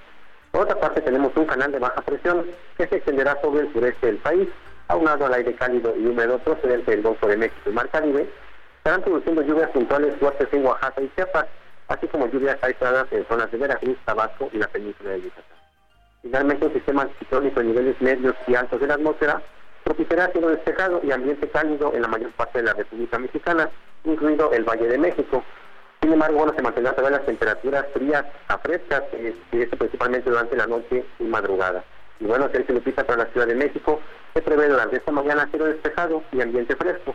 En el transcurso del día se prevé nubosidad dispersa sin precipitaciones. En cuanto a la temperatura, la máxima estará oscilando entre los 25 y 27 grados Celsius y para mañana la pronosticada será de 6 a 8 grados Celsius. Sergio Lupita, esta es la información que tenemos desde el Servicio Meteorológico Nacional. Que tengan un excelente día. Alex, muchas gracias. Buenos días. Hasta luego. El presidente López Obrador está ya en San Francisco, California. No le gusta mucho salir al exterior, pero pues allá está participando en el Foro de Cooperación Económica Asia-Pacífico, la APEC. Eh, vamos a conversar con Brenda Estefan, ella es analista internacional. Brenda, gracias por tomar nuestra llamada y cuéntanos pues cómo, cómo estás viendo la participación, está empezando, apenas tuvo una, este, una bilateral el presidente con su homólogo de China, qué tan importante es eso y qué ves, qué esperas. A ver, no. Hola, hola Brenda. A ver, hay un problema ahí técnico, están tratando de, de corregirlo. Hoy, por cierto, es el encuentro con el presidente estadounidense, con, Joe, Biden, donde pues van a hablar, eh, ya se adelantó de los temas, ¿no? Migración y bueno, pues también eh, drogas, entre muchos otros. Eh, ya está con nosotros Brenda Estefan, analista internacional. ¿Cómo estás viendo esta reunión de la APEC, Brenda? Muy buenos días, Sergio, Lupita y quienes nos escuchan. Pues estas reuniones siempre funcionan como un termómetro de cómo están las relaciones internacionales. Por un lado, vemos eh, pues eh, tensión entre el primer ministro de Canadá, Trudeau, y el presidente de China, luego de las tensiones diplomáticas que han habido en los últimos meses. Vimos también pues que el presidente Biden se reunió con el presidente Xi Jinping el día de anterior, una de las reuniones más esperadas en el margen de esta cumbre, porque desde luego este, eh, estos dos presidentes no se habían reunido desde hace un año, cuando en Bali, al margen de la cumbre del G20, tuvieron ocasión de reunirse y de... Hola. perdimos otra vez la llamada, parece que es, que es nuestra conexión. En fin, eh, hoy es la reunión entonces con Joe Biden. Una de las anécdotas, por supuesto, es el hecho de que a final de cuentas el presidente López Obrador que dijo que pues que no iba a permitir que se le fotografiara con la presidenta de Perú que considera espuria eh, pues finalmente sí salió en la foto con la presidenta Dina Boluarte. Ya tenemos de regreso a Brenda Estefan. Brenda nos estabas contando de la importancia de la reunión entre el presidente de China y el presidente de los Estados Unidos Xi Jinping y Joe Biden. Adelante. Así Sergio, pues eh, esa reunión de ayer se tomaron acuerdos importantes, como que, por ejemplo, se reactiva esta idea del teléfono rojo, es decir, la comunicación directa entre ambos presidentes, eh, en donde en un momento si hay una crisis se puedan llamar uno al otro. También se reactiva el diálogo militar de alto nivel eh, que se había suspendido desde hace año y medio cuando la visita de la entonces presidenta de la Cámara de Representantes, Nancy Pelosi, a Taiwán, en ese momento Pekín terminó con ese diálogo militar de alto nivel. Entonces, que se activen estos mecanismos de comunicación es muy importante no solamente para estas dos naciones, sino para el mundo, en un momento de enormes tensiones con la guerra en Ucrania, con la guerra en Gaza, con conflictos en buena parte del mundo, pues que las dos potencias se puedan hablar disminuye el margen para que haya pues un error, digamos, de cálculo, para que haya un malentendido que lleve un problema de mayor proporciones. Y también se da a conocer el acuerdo en materia de fentanilo. Ambos países llegan a un acuerdo para ponerle un freno al eh, pues al trasiego, al tráfico de fentanilo, a la exportación de precursores de parte de China, que sabemos México está en esa ecuación de triángulo en donde finalmente vía nuestra frontera llega el fentanilo a territorio estadounidense y como sabemos es una de las grandes preocupaciones de Washington, habida cuenta que el año pasado cobró la vida de más de 100 mil estadounidenses, pues la sobredosis de opiáceos en general y en particular eh, del fentanilo. Eh, de forma que una, una buena noticia, digamos, pero no significa que eh, la relación entre China y Estados Unidos vaya a ser buena, simplemente significa que se han puesto de acuerdo en cómo estar en desacuerdo. Eh, pues desde luego que eh, la participación del presidente mexicano pues también llamó la atención eh, lo comentabas, el tema de Dina Boluarte, a quien él considera espuria y finalmente pues tuvo que reunirse con ella en el margen, bueno, en el marco de esta reunión, porque la presidenta, eh, el Perú, de hecho, tomó ayer las riendas de la presidencia itinerante también de este foro de cooperación Asia-Pacífico, Sergio. Eh, Brenda, estamos atentos de la reunión que tendrá con el presidente Joe Biden de los Estados Unidos, pero este encuentro se enmarca en un momento muy delicado porque también hay elecciones allá en los Estados Unidos y la gente estará muy atenta, ¿no? De lo que pues eh, diga en materia de inmigración, por ejemplo. Sí, estamos a menos de un año de la elección presidencial estadounidense, que además en esta ocasión es concurrente con la eh, elección presidencial mexicana en el mismo año, y eso pues eh, le da un carácter muy particular a la reunión, Lupita, porque muchos de los temas de la agenda política pues nacional se trasladan a este tipo de eventos. Desde luego que el tema, por ejemplo, migratorio para Estados Unidos, que es una de las prioridades electorales de los estadounidenses, siempre está en, en las primeras tres prioridades, pues es un tema directamente ligado con México. Lo mismo que el fentanilo. Atrás quedaron esos tiempos en los que en las elecciones presidenciales estadounidenses México no era un tema central o no era un tema en los debates. Hoy se ha vuelto una constante en el debate, eh, por lo, estamos viendo, por ejemplo, en las primarias estadounidenses, en el Partido eh, Republicano, pero lo estamos viendo en todo este tipo de eventos en donde el foco que se le da a las reuniones que tiene el gobierno estadounidense con el gobierno mexicano es mayor. Y bueno, finalmente se reúnen estos presidentes. Es una buena noticia que el presidente mexicano haya ido a San Francisco. Eh, sabemos de su poco interés por los temas internacionales que no tengan sobre todo que ver con América Latina y el hecho de que esté allá, de que converse con el presidente estadounidense, con el primer ministro japonés, con el primer ministro canadiense, pues creo que es una buena noticia eh, para México porque lo que sucede más allá de nuestras fronteras desde luego nos afecta. Brenda Estefan, gracias por conversar con nosotros. Gracias, como siempre, a ustedes por la invitación, estimado Sergio y Lupita. Gracias. Buenos días. Vamos a una pausa y regresamos. La aprieto contra el pecho y me parece que estás aquí entre inglés y matemáticas.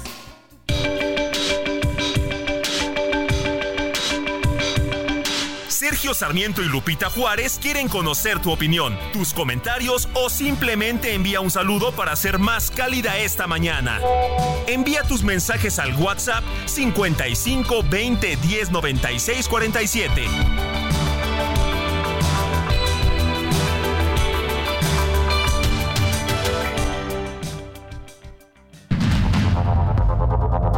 Continuamos con Sergio Sarmiento y Lupita Juárez por el Heraldo Radio.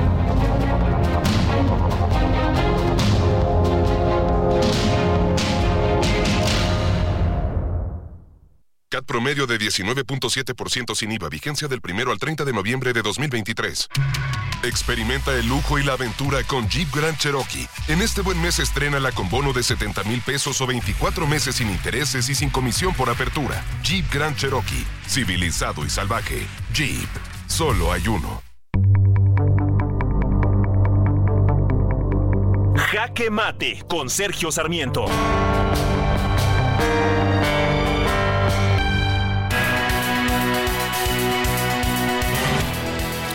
Ayer el gobierno publicó un decreto que considera seis rutas que son operadas desde la década de los 90 por distintas empresas privadas y que se utilizan para carga deben dar preferencia a partir del próximo mes de enero al servicio de pasajeros. Eh, señala que aquellos concesionarios que no presenten propuestas viables en inversión tiempo de construcción, modernización de vías para otorgar el servicio de pasajeros o no manifiesten su interés y aceptación en el plazo establecido, el gobierno podrá otorgar títulos de asignación a la Secretaría de la Defensa o a la Secretaría de Marina. Eso es lo que dice el decreto. Vale la pena señalar que hay una razón muy pues muy clara por la cual ninguna empresa, ninguna empresa de ferrocarriles en nuestro país tiene servicio de pasajeros porque no son rentables, simplemente no son rentables. La gente pues no estuvo dispuesta desde los años 70 y 80 en que empezaron a abandonar los ferrocarriles de pasajeros, no estaban dispuestos a pagar un mayor precio eh, por un servicio que se tardaba muchas horas más que el autotransporte, que los autobuses que proporcionan el servicio de pasajeros en las carreteras de nuestro país. Y bueno, también sabemos que una de las razones por las cuales finalmente se cerró este servicio es porque la empresa nacional de aquel entonces, Ferrocarriles Nacionales, perdía muchísimo dinero. Tenía un peso de ingreso por cada 12 pesos de gasto. No era poquito, eran realmente carretadas de dinero lo que estaba, lo que estaba perdiendo. El presidente que nunca ha tenido una empresa, que nunca ha tenido que pagar eh, una raya, una quincena para los trabajadores que nunca ha tenido que pagar impuestos, pues ahora eh, dice que lo que deben hacer estas empresas de carga, que proporcionan un servicio muy importante para las exportaciones e importaciones de nuestro país, pues ahora deben privilegiar el servicio de pasajeros cuando no hay realmente una demanda por este servicio. Si esto continúa así, porque además debo decir que constituye una expropiación disfrazada de las vías de ferrocarril, que no son propiedad de la Sedena, ni son propiedad del gobierno, ni de la Secretaría de Marina, esta expropiación eh, solamente se puede hacer en un régimen de derecho si se indemniza de manera adecuada a, quienes están utilizando estas, ah, estas vías. Me parece inaceptable y me parece que es destruir una pues una operación rentable, una operación muy importante para nuestro país, que es el ferrocarril de carga, pues simple y sencillamente porque el presidente quiere jugar con trenecitos. Yo soy Sergio Sarmiento y lo invito a reflexionar.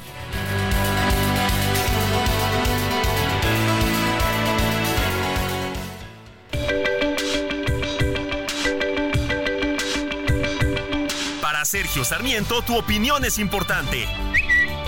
Escríbele a Twitter en arroba Sergio Sarmiento.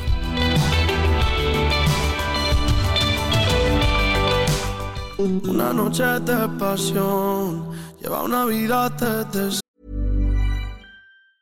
Hey, I'm Ryan Reynolds. Recently, I asked Mint Mobile's legal team if big wireless companies are allowed to raise prices due to inflation. They said yes. And then when I asked if raising prices technically violates those onerous two year contracts, they said, What the f are you talking about, you insane Hollywood ass? So to recap, we're cutting the price of Mint Unlimited from $30 a month to just $15 a month. Give it a try at mintmobile.com slash switch. $45 upfront for three months plus taxes and fees. Promo rate for new customers for limited time. Unlimited more than 40 gigabytes per month. Slows. Full terms at mintmobile.com. Puede que no sea Romeo, pero a mi Julieta quiero. Desde esa noche yo siempre la encuentro en mis sueños. Lo triste es cuando despierto y solo está en mi pensamiento. No, no miento cuando digo que contigo lo vivido ha sido como un paraíso hecho en pie. Desde lejos es testigo el reloj que tanto miro porque no veo la hora para volver y hablar de amor. Solo estoy yo con la luz de la Bueno, casualidades. Cristian Nodal interpreta, se ganó el premio Grammy Latino al álbum de música ranchera Mariachi. Y bueno, pues me parece que estamos escuchando mucha mucha música nueva latina que está teniendo un impacto internacional. ¿Te fijas cómo esto tiene un toquecito de, música folclórica mexicana, pero también de música folclórica española Sí, sí. y un poquito de rap también?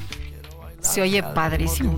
cumbia. ¿Acaso tú eres lo que buscaba? Nah, tú eres mejor de lo que me tocaba. Dime si te ha Fíjate, es en la guitarra una progresión flamenca eh, y en la voz pues un rap. Así es esto, vamos con mensajes. Y que no es la primera vez que, que este Cristian Nodal hace este tipo de combinaciones que le quedan muy, tiene- muy bien, ¿eh? Le quedan muy chavo bien. talentoso, Sí, chavo sí, talentoso. sin duda. Car- Carla, nuestra productora, expresaba su opinión este, diciendo, bueno, a mí no me convencen, pero bueno. Este, mm, bueno, Ahí, ahí, ahí, ahí, hay, para, para todos los gustos, sí. Bueno, nos dice una persona de nuestro auditorio, Lupita y Sergio, buen día. Soy Ricardo Islas, reportando de Acapulco. Sigue sin servicio de limpia. Solo pasan de vez en cuando camiones con gente con camisetas de morena recolectando únicamente ramas y partes de los árboles. Por eso abunda la insalubridad y peste por todos lados. Además, si le sumas la falta de agua potable y de energía eléctrica casi total, no se ve que trabaje el gobierno estatal y menos el federal. Qué triste y desesperante para los acapulqueños. Muchos saludos. El presidente se enoja cuando pues se da este tipo de testimonios porque dice que no es la gente que vive allá la que da a conocer la información, sino que es una campaña de algunos medios informativos. Pero bueno, pues es el testimonio de esta persona de nuestro auditorio. Bueno, y dos cosas. Uno, eh, dice Sofía Sarmiento, a mí sí me gusta Nodal, jaja. Y bueno, este, ¿sabes qué? A mí también, Sofía, si quieres un día nos reunimos y echamos una buena cantada. Eh, aprovechando que estamos en los mensajes, yo sí quiero decir algo que me dijo ayer un amigo que Sí. estuvo en Acapulco en estos últimos días y me dijo lo siguiente. Es, es- me dice, no, lo, no me lo contaron, ¿eh? lo vi personalmente, es alguien a quien le tengo aprecio, que ha estado involucrado en el apoyo al puerto de Acapulco. Yo vi cómo eh, ponían eh, cajas de ayuda de la Cruz Roja, las sacaban de sus cajas y las ponían en cajas de la Secretaría del Bienestar. Bueno, pues el presidente dijo, ¿no? Que él no quería que se diera el eh, apoyo De que eh, las por, por ONGs. parte por parte de, de las sociedades civiles, que las asociaciones civiles, que él quería que todo llegara y que se distribuyera por parte de la Secretaría de la Defensa Nacional. Así estuvo pues la, la indicación del presidente. ¿Para qué? Pues para que digan, ay, todo nos lo da el gobierno, pero la gente no es, eh, la gente no iba a decir otra cosa, pero pues la gente no se confunde, ¿no? La gente sabe exactamente cuál es la realidad y quién está ayudando. Y bueno, nos dice otra persona, eh, saludos Sergio Lupita, soy su radio escucha con sentido Jesús Díaz de Azcapotzalco, fresca, mañanita novembrina, ya listo para disfrutar este puentazo de vigas, pero con mi tarjeta buen resguardo, porque no me quiero ahorcar con las compras. A los amantes del cine del viaje en el tiempo les recomiendo para maratonear la serie Cadáver o Bodies es una serie inglesa de estreno en la plataforma de la N de niños. Está buena, ya la vi. Me gustó mucho. Bueno, y dice otra persona, Sergio Manuel Vivo, en la alcaldía Iztapalapa, me gusta mucho el programa. Una pregunta, ¿hay alguna forma de destituir a un juez de la Suprema Corte Federal? Creo que se le puede hacer un juicio político, se requiere una mayoría de dos terceras partes en el Senado. Eh, lo que hizo el gobierno de Andrés Manuel López Obrador con el ministro Manuel Medina Mora fue que le inició una investigación, no, o sea, no, forzó su renuncia en lugar de destituirlo. Eh, le inició una investigación financiera, le congeló las cuentas bancarias, eh, le, ya entonces él renunció y ya entonces desapareció la ah, investigación. ya, se nos olvidó. Eso es. Bueno, vámonos. rápidamente nada más, gracias a Alfonso Cermeño que me manda dos fotos de dos de dos fuentes con faroles, una en Sevilla y otra en Zacatecas, para que yo aprenda. ¿No me, no me la este, compartes? Sí, claro que sí, te las mando las dos. Mándamelas, que son este muy bonitas, la verdad. Las dos. Y ahora sí. Vámonos, vámonos con el Químico Guerra. El Químico Guerra, con Sergio Sarmiento y Lupita Juárez. ¿Cómo estás, Químico? Muy buenos días. Buenos días, Sergio Lupita. Vamos a terminar la semana con propuestas que sean constructivas respecto al agua. Ya ven que ayer le estaba yo hablando acerca precisamente de eh, la falta ¿no? de, soluciones que tenemos. Para poder eh, tener soluciones a corto y mediano plazo, largo plazo, no podemos hablar en cuestión del agua porque se nos viene el problema ya encima. Para esto hay que identificar los cuatro principales problemas que tenemos con el agua. Primero, la escasez. Segundo, la contaminación del agua. Tercero, falta de infraestructura. Y cuarto, las sequías e inundaciones.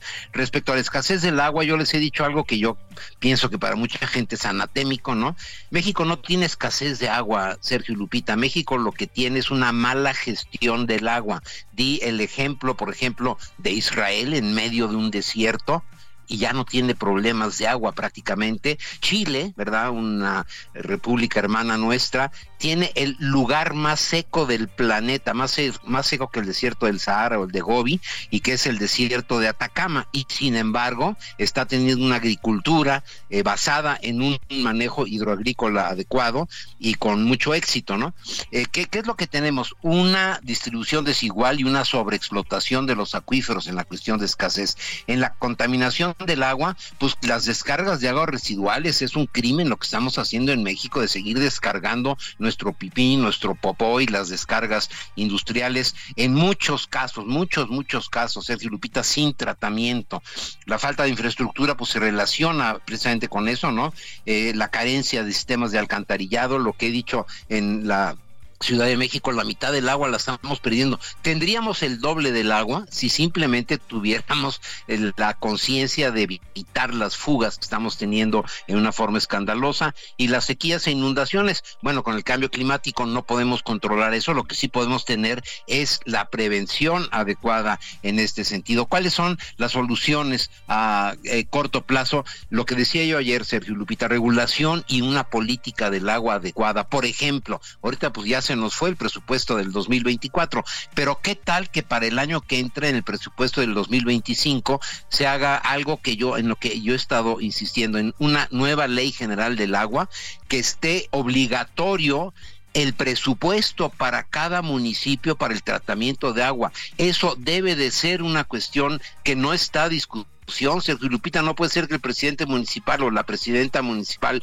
nueva eh, pues tenga que estar eh, jalándole aquí dinerito acá para ver si echa a andar las plantas de tratamiento. No tenemos, fíjense Sergio Lupita, no tenemos una carencia de plantas de tratamiento de aguas. Lo que tenemos es que no operan porque nunca hay dinero para operarlas. La mayor parte son bypasses, ¿verdad? O sea, entra el agua negra y sale casi tal como, eh, como llegó, porque nunca hay dinero para los químicos los floculantes la energía eléctrica que se requiere, etcétera, ¿no? Y la educación y la concientización, crear esta cultura del agua, la conciencia pública acerca de que sí tenemos que pagar el agua. El agua es de todos, tenemos un derecho humano al agua, pero Sergio Lupita, ¿cuál derecho tenemos al agua si no hay agua, no? Ahí está parte del secreto. Tenemos que echar a andar el programa nacional hídrico realmente actualizado, un programa de agua potable y saneamiento y el programa de infraestructura hidroagrícola. Lo que he dicho ayer, se los comentaba, 76% del agua que consumen los mexicanos se va a una agricultura altamente deficitaria con una eficiencia del 30%, el 70% de ese 72% no le llega eh, como agua potable a ninguna eh, persona y no sirve realmente para una agricultura que sea exitosa. Tenemos algunos ejemplos muy exitosos en el noroeste de la República Mexicana en cuestión, eh, por ejemplo, de hortalizas, el ejemplo de Jalisco, de las berries, ¿no? Que eh, hoy en día México exporta en dinero más berries que tequila, fíjense lo, que significa esto, y una cosa fundamental, las inversiones en la cuestión del agua no son gasto, es una inversión para el bienestar, el verdadero bienestar de la población. Sergio Lupita, tenemos que pensar en estas soluciones si realmente somos serios, y ahí recae en los legisladores que realmente tomen esto en serio. No es posible que andemos pichicateando a la hora del presupuesto que si damos más dinero para los votos y menos dinero para el agua, pues en qué cabeza cabe, ¿no? Tenemos que realmente tener esta nueva visión acerca del agua a corto y a mediano plazo si queremos realmente sacar adelante este país, Sergio Lupita. Muy bien, pues Químico, muchas gracias. Como siempre, muy buenos días. Ya nos dejaste ahí con la reflexión y a ver si, pues, aquellos que de, mandan los recursos para otros lados les cae el 20 de lo importante de lo, de lo que es clave, ¿no? Para seguir sobreviviendo. Claro, y aquí los medios, nosotros tenemos una altísima responsabilidad en crear esa conciencia de que las inversiones en el agua son para el bienestar de la población. Claro, aunque no sean eh, obras de relumbrón que puedan ahí, este, no, eh, sacarse en la foto y, y, pues, eh, pues sí, eso, Pero bueno, muchas gracias, Químico, muchas gracias, muy buenos días. Y buen fin de semana para ti, Lupita, y también para ti, Bueno. Son las 8 con 46 minutos. El Instituto Mexicano del Seguro Social y la Unión Nacional contra el Desabasto, ACE, acordaron abordar las necesidades de pacientes oncológicas. Esto después de un bloqueo en la Terminal 1 del Aeropuerto Internacional de la Ciudad de México que duró varias horas. Andrea Rocha es abogada de pacientes oncológicos, la tenemos en la línea telefónica. Licenciada Rocha, gracias por tomar nuestra llamada. Cuéntenos cuál es, cuál es el, el, arreglo, cuál es, eh, a qué se ha comprometido el Instituto Mexicano del Seguro Social, eh, pues en este tema que ya lleva muchos años de desabastecimiento de medicamentos oncológicos. Buen día, Lupita, Sergio, y un saludo a todos los que nos escuchan el día de hoy. Pues mira, sí, decirte que el día de ayer tuvimos eh, una reunión con autoridades del IMSS, pues derivado de que el año pasado también ya habíamos tenido una reunión con el secretario de Salud y decirte que no nos cumplió. Precisamente el día de ayer lo que nosotros destacábamos es que no nos íbamos a ir sin que no nos firmaran las autoridades correspondientes, porque pues me queda claro que no nos han cumplido entre lo que los compromisos que ellos eh, firmaron fue más que nada que van a acudir a las oficinas centrales del IMSS en el estado de Michoacán el día 22 de noviembre eh, de este año a las 12 del día, eh, esto es en Morelia. Después de ello, decirte que se van a realizar reuniones periódicas a partir del día 23. La primera reunión es a las 5 de la tarde. Y aquí lo más importante es que logramos que se incluyan a todas las pacientes eh, de cáncer de mama del país, porque quiero decirte que hay pacientes que no pudieron venir, como el estado de Michoacán, mencionaban de Chihuahua, también tenemos a pacientes en Baja California. El desabasto es, es en general, entonces ellas también van a, van a poder eh, incluirse en estas reuniones para expresar lo que les hace falta en sus clínicas. Decirte que la, la lista que nosotros mencionábamos es que no hay radioterapias, eh, las radioterapias eh, son fundamentales porque es una quimioterapia que las pacientes toman y muchas veces en las recetas dicen por falta de presupuesto. Esto quiere decir que es, que es un tema pues grave y de hecho ellos reconocieron que la máquina de las radioterapias en Michoacán no funciona y es por eso que hacen la subrogación a los estados de Querétaro o de Guadalajara. El ribociclid igual es una quimioterapia que hace falta en todo el país. El ácido solohidrónico, el de denosumab Y pues bueno, también decirte que entre los acuerdos a los que a, los que se llegaron es que obviamente las pacientes eh, comentaron que lo más importante es que esos medicamentos lleguen a la clínica porque a nosotros no nos sirve que el gobierno diga que están en los almacenes o que no hay un tema de falta de compras. Lo más importante es que estén en los almacenes. Sí, porque lo que nos dicen siempre, Andrea, es exactamente eso, ¿no? Que, pues, medicamento, ¿por qué se quejan ustedes de medicamentos si el medicamento ahí está en el almacén? Fíjate, Lupita, que precisamente ayer ellos decían en el que iban a sacar el comunicado diciendo que no había desabasto. Les dije, a mí me sacan ese comunicado. Nosotros mentirosas no somos. Aquí están las recetas. Y si estamos protestando es porque las recetas son reales y las pacientes están aquí. Y si ustedes sacan ese comunicado, no va a haber acuerdo. No, no, no lo sacaron nosotros como tal, no estamos mintiendo. A lo que yo le dije, a ver, si no hay ribociclina en los almacenes, usted me puede decir, porque a lo que decían, es que no hay, no es un tema que nosotros, que no exista un, un, un tema de que no haya um, un desabasto del medicamento a nivel nacional, las compras se pueden realizar, el presupuesto está, le dije, sí señor, pero si no está en el almacén, eso es desabasto. Usted me puede decir lo que sea, pero si las pacientes el día que llegan no está el medicamento, eso es desabasto. Pues Entonces le dije, ante esa situación nosotros exigimos que cada que las pacientes estén, o sea, que no tengamos que tampoco hacer una lista o que me digan después de cinco días, porque hay una paciente que le llega su tratamiento después de cinco días, o sea, ¿por qué no conforme lo marca el esquema médico? Entonces, bueno, nosotros entre esas reuniones, eh, decirte que pues obviamente estamos planteando ya que estos medicamentos no solamente lleguen para las que protestaron, porque ayer igual llevábamos recetas de pacientes que no pudieron venir porque estaban en cama. Entonces el cáncer muchas veces avanza, se les hace metástasis en los huesos y a veces ya los pacientes no pueden caminar. Entonces obviamente hay un deterioro en, en su salud y lo que las pacientes decían, nosotros queremos vivir, queremos ver a nuestros hijos crecer, Ayer Miriam, una paciente que, también nos acompañó, dijo, yo quiero ver a mi pequeño realizado, yo quiero ver recibir su título. Entonces, pues bueno, nosotros, como lo mencionábamos el día de ayer, eh, vamos a esperar que efectivamente cumplan y pues bueno, si no, nosotros volveríamos a, realizar protestas y obviamente también ya lo que mencionábamos ayer, no solamente va a ser en, el aeropuerto, van a ser también en, otras partes, porque no se vale que muchas personas estén perdiendo la vida pues, derivado de la negligencia de las autoridades. Bueno, entonces el punto es que el desabasto continúa, que nos dicen que sí hay medicamentos, pero no están llegando a los hospitales, a las clínicas y que pues dicen que lo van a resolver, pero ¿tenemos alguna idea de si lo van a resolver? Pues mira, nosotros esperaríamos esta reunión del, del 22 de, noviembre. Vamos a, a ver que efectivamente, por ejemplo, en la clínica 4 de Zamora del IMSS en Michoacán, la clínica 1 en Michoacán, realmente este, estén, estén abastecidas y que a las personas les realicen su radioterapia. Si esto se llega, obviamente vamos a tener las reuniones también con, como lo mencionaba, con más pacientes de otros estados de la República y si no nosotros vamos a volver a protestar porque al final también la protesta es, nuestro derecho. Lo único que nosotros también exigimos es garantizar lo que es un derecho establecido en la Constitución, es el derecho a la salud. No estamos pidiendo más. Ellas dicen nosotros necesitamos un día más de vida. Un día más de vida. Bueno, yo quiero agradecerle a Andrea Rocha, abogada de pacientes oncológicos, por haber conversado con nosotros esta mañana.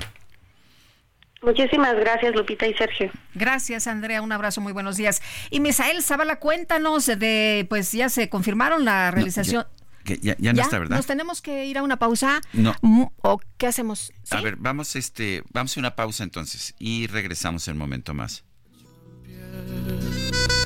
Desde lejos es testigo el reloj que tanto miro, porque no veo la hora para volver.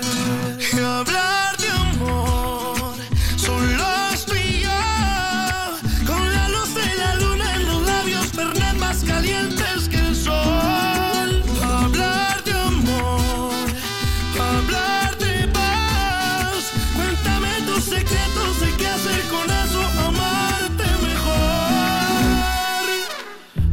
quieres y por qué paras el tiempo. De mí que quieres que yo te lo doy contento. Y si me arrepiento, tranqui te cuento los que.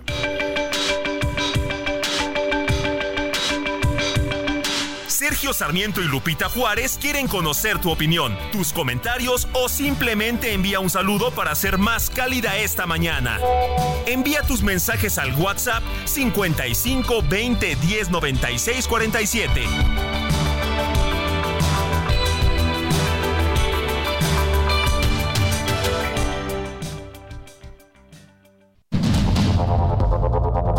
Continuamos con Sergio Sarmiento y Lupita Juárez por el Heraldo Radio.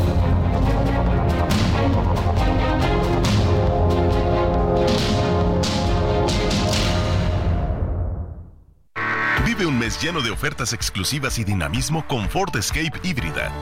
Estrénala a 24 meses sin intereses más seguro promocional. Visita a tu distribuidor Ford más cercano. Consulta términos y condiciones en Ford.mx, vigencia del 1 al 30 de noviembre de 2023. Consiéntete con la maestría y calidad milimétrica de nuestros sistemas de descanso. Te mereces un La que te dijo que un vacío se llena con otra persona te miente. Es como tapar una herida con maquillaje, no se ve, pero se siente. Te fuiste diciendo que me superaste y te conseguiste nueva novia. Lo que ella no sabe es que tú todavía me estás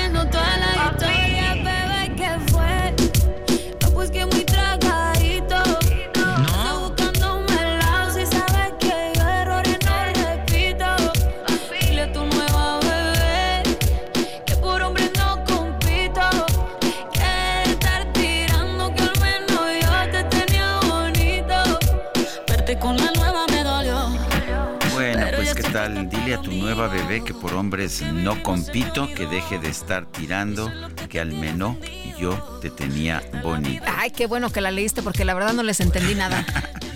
Es Carol G con Shakira, esto Nada más se llama. entendí, bebé, y ya. Sí, TKG.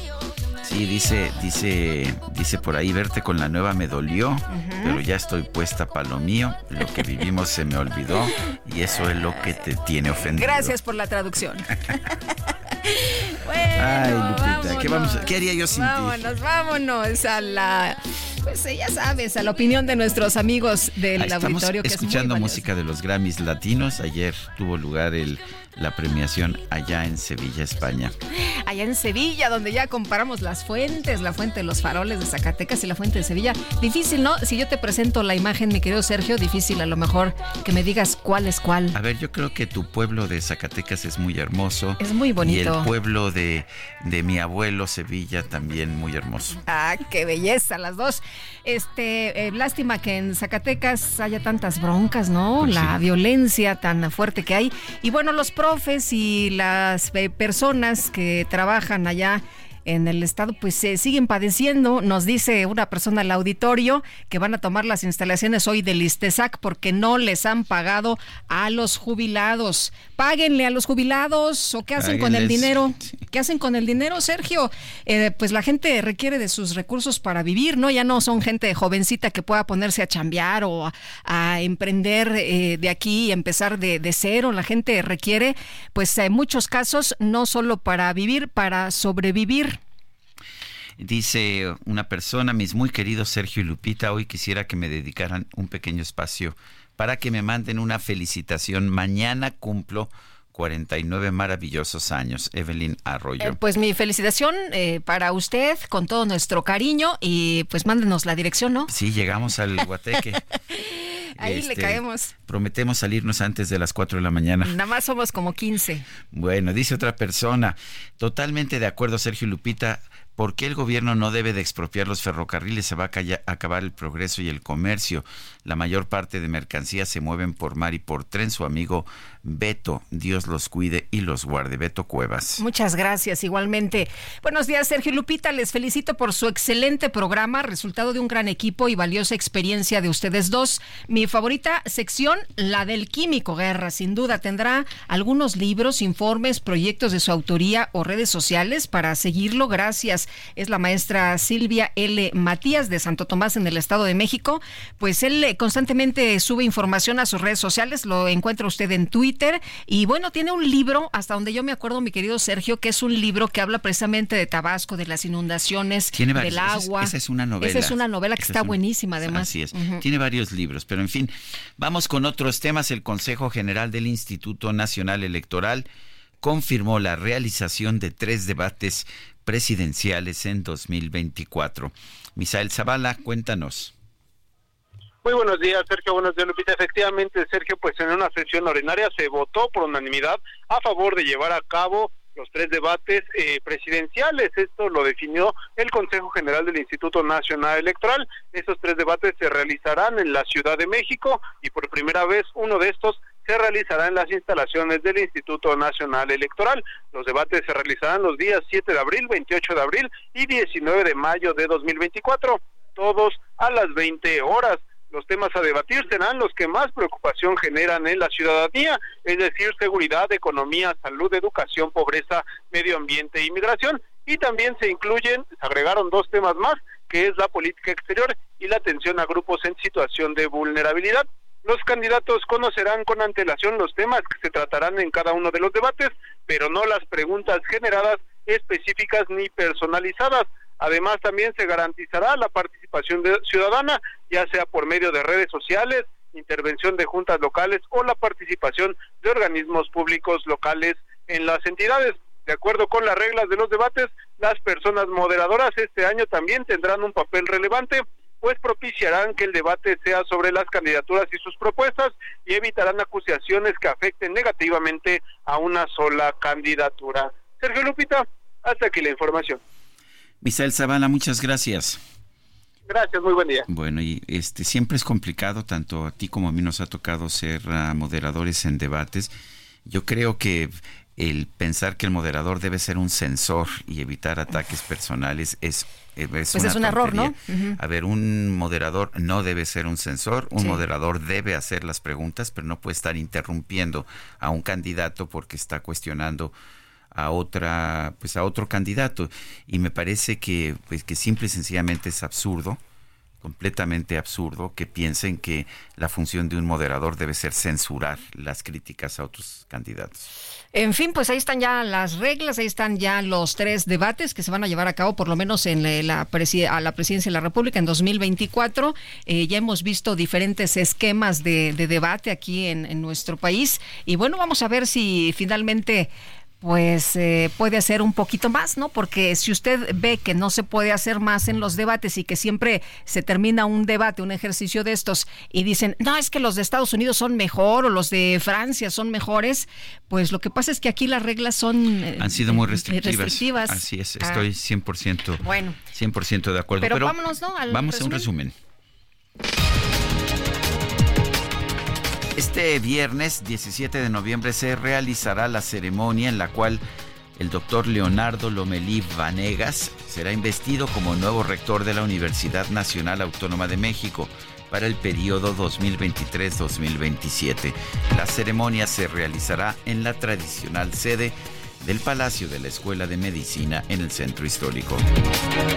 En el Heraldo Radio, Cintia López Castro, diputada federal por el PRI, lamentó que la nueva escuela mexicana busca adoctrinar a las infancias de nuestro país en lugar de fortalecer sus competencias con los niños no pueden hacer eso, quieren este eh, ideología, quieren que todos pensemos igual, háganlo en su partido, pero no se pueden ir a las escuelas a querer este adoctrinar a los niños de primaria que en vez de que les anden enseñando matemáticas, español, educación cívica, les estén diciendo este que el fraude del 2000, del 2006. Entonces, hay conocimientos más importantes que hacer. Podemos, por eso pedimos la renuncia de la secretaria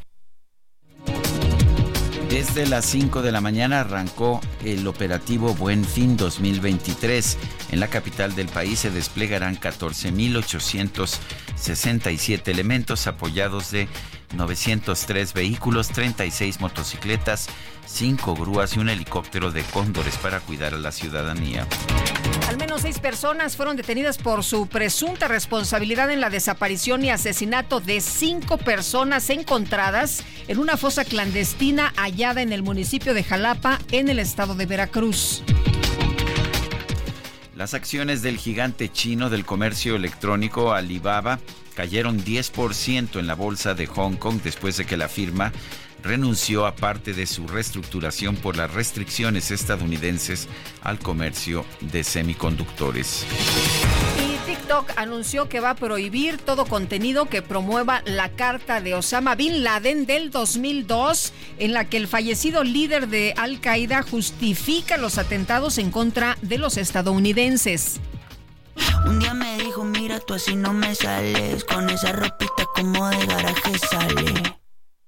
Y ahora quiere que me ponga ropa cara. Valenciaga, Gucci, Prada. Valenciaga, Gucci, Prada. Pero de eso no tengo nada. Pues no, y la ropa de paca curiosamente se ha convertido en una alternativa para muchas personas que buscan ahorrar dinero en ropa o bien darle una segunda oportunidad a las prendas que tuvieron poco uso. En redes sociales una joven presumió el hermoso vestido que compró por tan solo 80 pesos y que resultó ser nada menos que una colección del famoso, eh, parte de una colección del famoso diseñador Alexander McQueen. Por supuesto que sin dudarlo, lo adquirió y mostró el resultado final.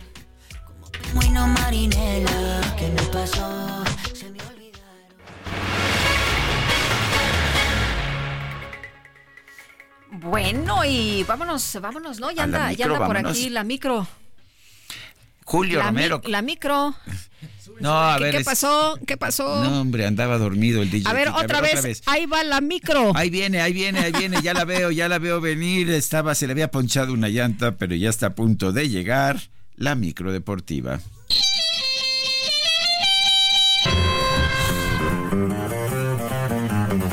La micro deportiva.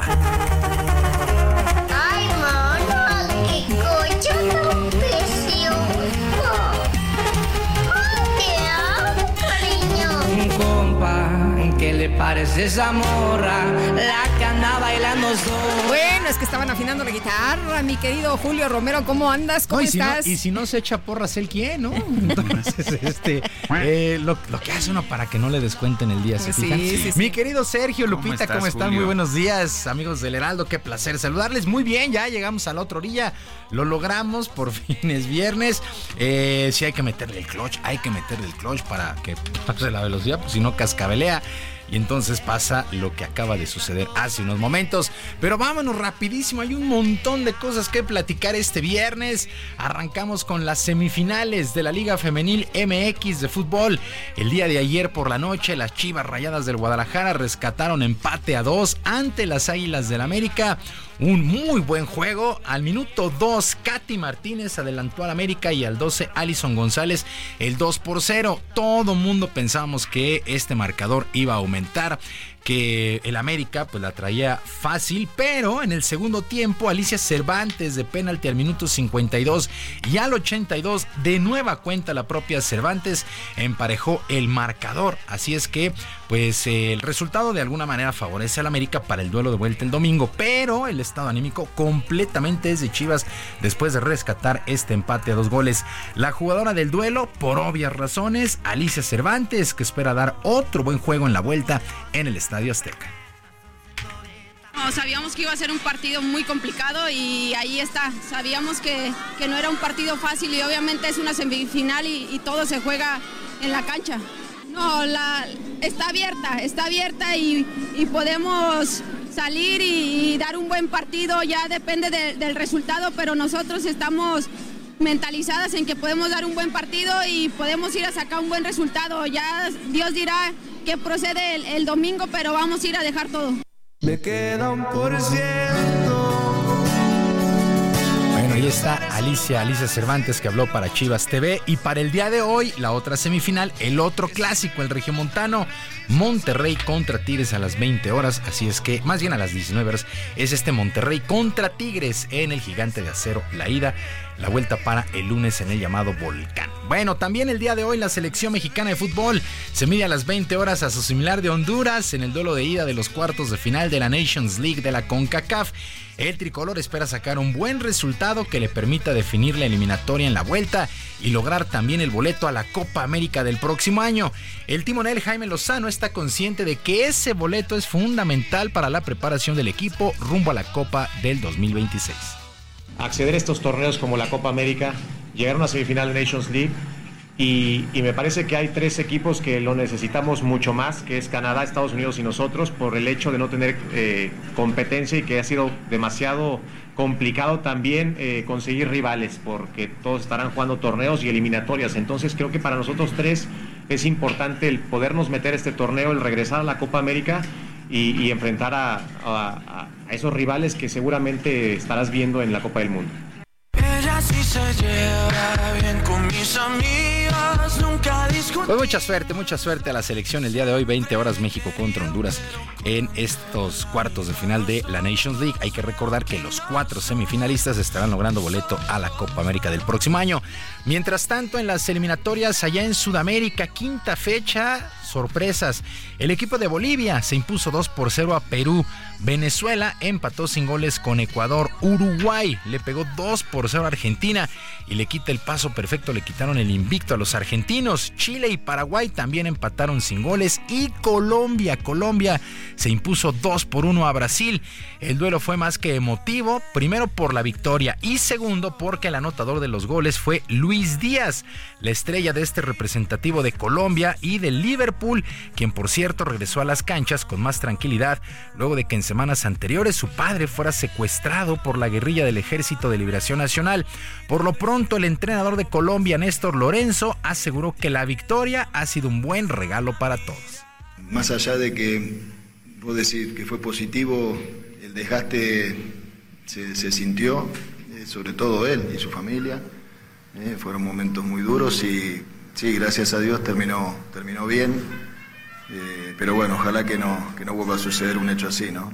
No hay una fórmula para olvidar tus besos. Bueno, de esta forma Argentina sigue siendo líder, tiene 12 puntos, Uruguay con 10, Colombia tiene 9, Venezuela 8 y Brasil, Brasil se fue hasta la quinta posición con la derrota, solamente tiene 7 unidades, la quinta, la quinta fecha de eh, pues las eliminatorias allá en Sudamérica. Bueno, eh, pues se ha entregado, bueno, la Absolute Best y se le ha entregado al joven Judith Bellingham, este integrante del Real Madrid, pues uno de los novatos más destacados actualmente, pues Qué jugadorzazo, ¿verdad? es un verdadero La verdad es un crack. placer verlo jugar. Es un verdadero crack que, bueno, ese Madrid, el Madrid, tiene de repente ese toque, ¿no? Para encontrar los jugadores que le resuelvan los juegos, porque a veces no dan buenos encuentros, pero siempre hay un jugador, si no es Karim Benzema, es Bellingham, bueno, en su momento Benzema y Tom, le resuelven los partidos al conjunto del Madrid, así es que pues felicidades a Jude Bellingham. Y del mundo del fútbol nos pasamos a la Fórmula 1. Qué polémica se ha armado, qué polémica se ha armado con el Gran Premio de Las Vegas. El día de ayer, 10 y media de la noche, tiempo del centro de nuestro país, el primer ensayo, el primer ensayo libre. Y eh, pues resulta que una coladera, una coladera abierta ocasionó que se suspendiera la, pues, las prácticas 1. Le sucedió al español Carlos Sainz que pasó y pues prácticamente destrozó toda la parte de abajo.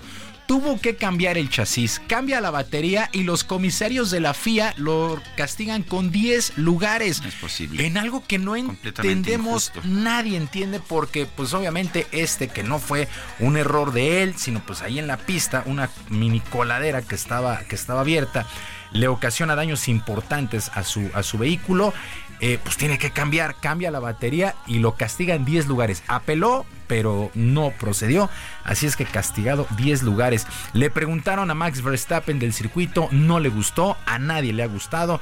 Eso sí, las luces, la esfera, la fiesta está impresionante, pero el Gran Premio de Las Vegas ha resultado bien polémico y pues no les ha gustado a muchos.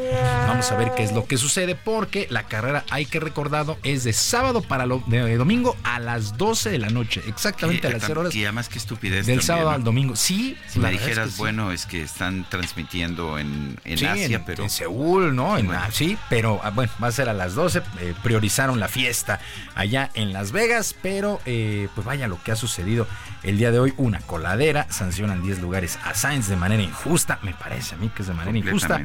Pero bueno, así las cosas con esta Fórmula 1. En otras cosas, la estrella Shohei Otani de los Angelinos de Los Ángeles fue elegido como el jugador más valioso de la Liga Americana. Eh, de manera unánime al recibir 39 votos tras una campaña de punto .344 de promedio de bateo, 44 cuadrangulares y 95 carreras impulsadas. Hay que recordar, hay que recordar que eh, eh, el japonés, pues también picha. Y bueno, ganó la distinción de manera unánime y como lanzador, 10 ganados, 4 perdidos, con una efectividad bastante respetable de 3.14 en carreras limpias admitidas. Bueno, en la Liga Nacional, el jardinero Ronald Acuña de los Bravos de Atlanta también se llevó la distinción de manera unánime. Se convirtió en el segundo venezolano, eh, tercer venezolano en ser elegido después de Miguel Cabrera y José Altuve. Así es que Ronald Acuña y Shohei Otani, los jugadores más valiosos de la pasada campaña en eh, las grandes ligas. También arrancó la semana 11 en el fútbol americano de la NFL y ayer, si no cómodo, pero sí muy tranquilo el triunfo de los Cueros de Baltimore 34 a 20 sobre los Bengalíes de Cincinnati, duelo de la división norte de la conferencia americana. Baltimore deja su récord en 8 ganados y 3 perdidos, Cincinnati en 5-5 los Bengalíes. También actividad en el ATP Finals allá en Turín en Italia. Qué juegos el día de ayer. Yannick Sinner ya ven que lo estábamos viendo cuando arrancó 6-2, 5-7 y 6-4. Se impuso al danés Holger Ron, mientras que el serbio Novak Djokovic 7-6, 4-6 y 6-1 sobre el polaco Hubert Kurzax. El día de hoy ya hay un resultado final. El español Carlos Alcaraz, segunda victoria en este certamen, doble 6-4 sobre el ruso Daniel Medvedev. Y a las 10 y media, tiempo de aquí de la Ciudad de México, Andrei Rublev, el ruso, estará enfrentando a Alexander Zverev, el alemán. Así las cosas con el eh, ATP Finals y en dobles, en dobles el mexicano Santiago González está en las semifinales junto con el francés Roger Vaseline, superó 6-4, 3-6 y 15-13 a la estadounidense Austin Krajicek y al croata Iván Dodic, pues así las cosas con el Masters que ya este fin de semana concluye, las ocho mejores raquetas estarán presentes, bueno, Estefano Tsitsipas tuvo que abandonar por lesión, pero se ponen buenísimos los juegos este, el de Djokovic contra Hursax, también estuvo bastante, bastante entretenido allá en Turín. Y bueno, Linda Caicedo, hablábamos de Bellingham, pues Linda Caicedo, eh, pues también ha sido designada como la chica de oro, la chica de oro en Absolute the Best. Pues ahí está Linda Caicedo y Jude Bellingham, los prácticamente, podemos decir, los novatos del año en el mundo del fútbol internacional. Sergio Lupita, amigos de la auditorio, la información deportiva este viernes, que sea un buen fin de semana. Les recuerdo nuestras vías de comunicación en ex Twitter, estoy en arroba jromerohb, en arroba jromerohb, además de El Barrio Deportivo. El Barrio Deportivo a las 7 de la noche en el YouTube. Que sea un gran fin de semana para todos y que por supuesto sus equipos ganen. Muchas gracias, mi querido Julio. Buen fin de semana también. Buenos para días, ti. buen fin de semana para todos. días.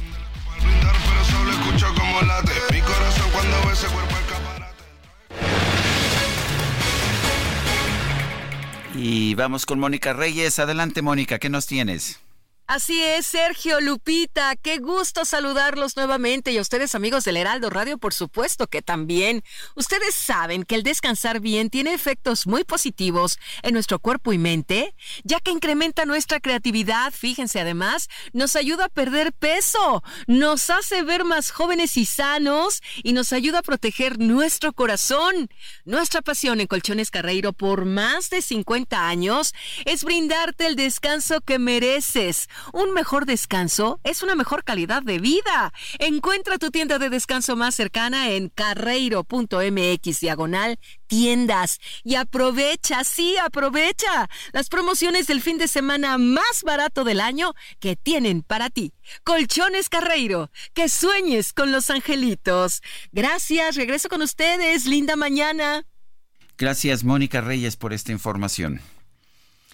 Bueno, está empezando, está la ceremonia de, de, la toma de protesta del nuevo rector de la Universidad Nacional Autónoma de México. Tenemos, vamos a escuchar un momento, aunque después tengamos, eh, aunque después tengamos uh, eh, mensajes y regresamos, más, y, ¿no? Y más, va, a ver, vamos, vamos a escucharlo. Señora secretaria de Gobernación, señora secretaria de Cultura, funcionarias y funcionarios del Gobierno Federal y de la Ciudad de México, señoras legisladoras y legisladores señores ministros de la Suprema Corte de Justicia de la Nación que nos acompañan, invitados e invitadas especiales de universidades e instituciones académicas, distinguidos integrantes del honorable cuerpo diplomático acreditado en nuestro país, señoras y señores.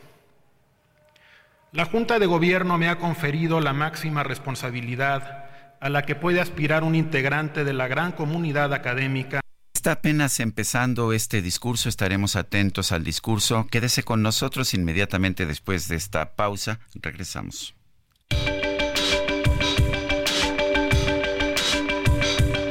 Sergio Sarmiento y Lupita Juárez quieren conocer tu opinión, tus comentarios o simplemente envía un saludo para ser más cálida esta mañana. Envía tus mensajes al WhatsApp 55 20 10 96 47.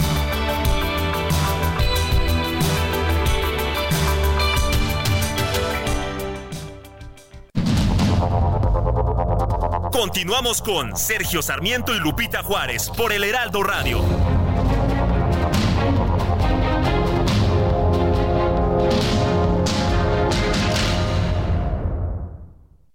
Aprovecha un mes lleno de ofertas exclusivas y experiencias únicas con Ford Territory.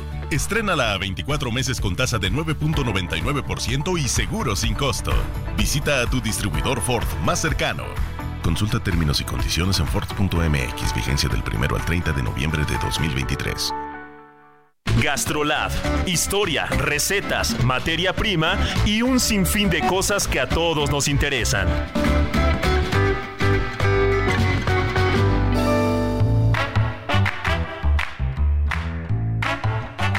Hola amigos del Heraldo Radio, soy el chef Israel Arechiga de Gastrolab y quiero recordarles que hoy como todos los viernes, en donde más si no es en la edición impresa del Heraldo de México, salen las páginas de Gastrolab y estaremos platicando de un gran cocinero que tomó la cocina de Cerulomas, partió la cocina con grandes productos, con grandes platos y estaremos hablando de él, de la trayectoria y de todos los proyectos que hay en la Ciudad de México y fuera de la Ciudad de México que están a cargo de él, de Michael Calderón.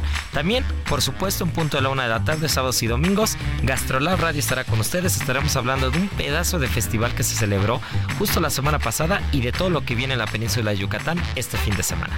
No olviden Gastrolab en todas las plataformas. Descubre un SUV de lujo que lo tiene todo. Infinity QX50. Ahora, con 36 meses sin intereses o bono flexible. Descúbrelo en Infinity Pedregal, Avenida Insurgente Sur 1355, Jardines del Pedregal. Teléfono 5555-285344. Válido del 1 al 30 de noviembre. CAT promedio del 10.4% sin IVA para fines informativos. Consulta www.infinity.mx diagonal promociones.html que lo siga haciendo. Debemos dar continuidad al programa de renovación de la planta y atender la problemática del personal de asignatura. El rector de la UNAM, Leonardo Lomelí, ha rendido protesta como rector de la Universidad Nacional Autónoma de México para el periodo 2023-2027. Estamos escuchando un fragmento de su discurso. Estamos, está hablando en vivo en este momento. De trabajo y apoyar su superación académica. En el caso de las técnicas y los técnicos académicos, es necesario actualizar la legislación universitaria para generar los incentivos institucionales adecuados para el desarrollo de su carrera. Es, es, importante reconocer también la contribución del personal administrativo al quehacer de la universidad y la necesidad de fortalecer su capacitación y de seguir mejorando sus condiciones de trabajo.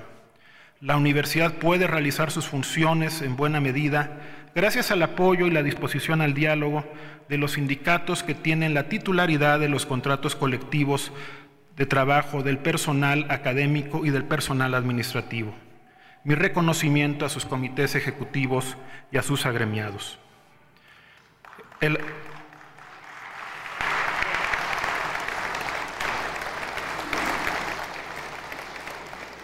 el avance acelerado del conocimiento plantea importantes retos para la docencia en todos sus niveles.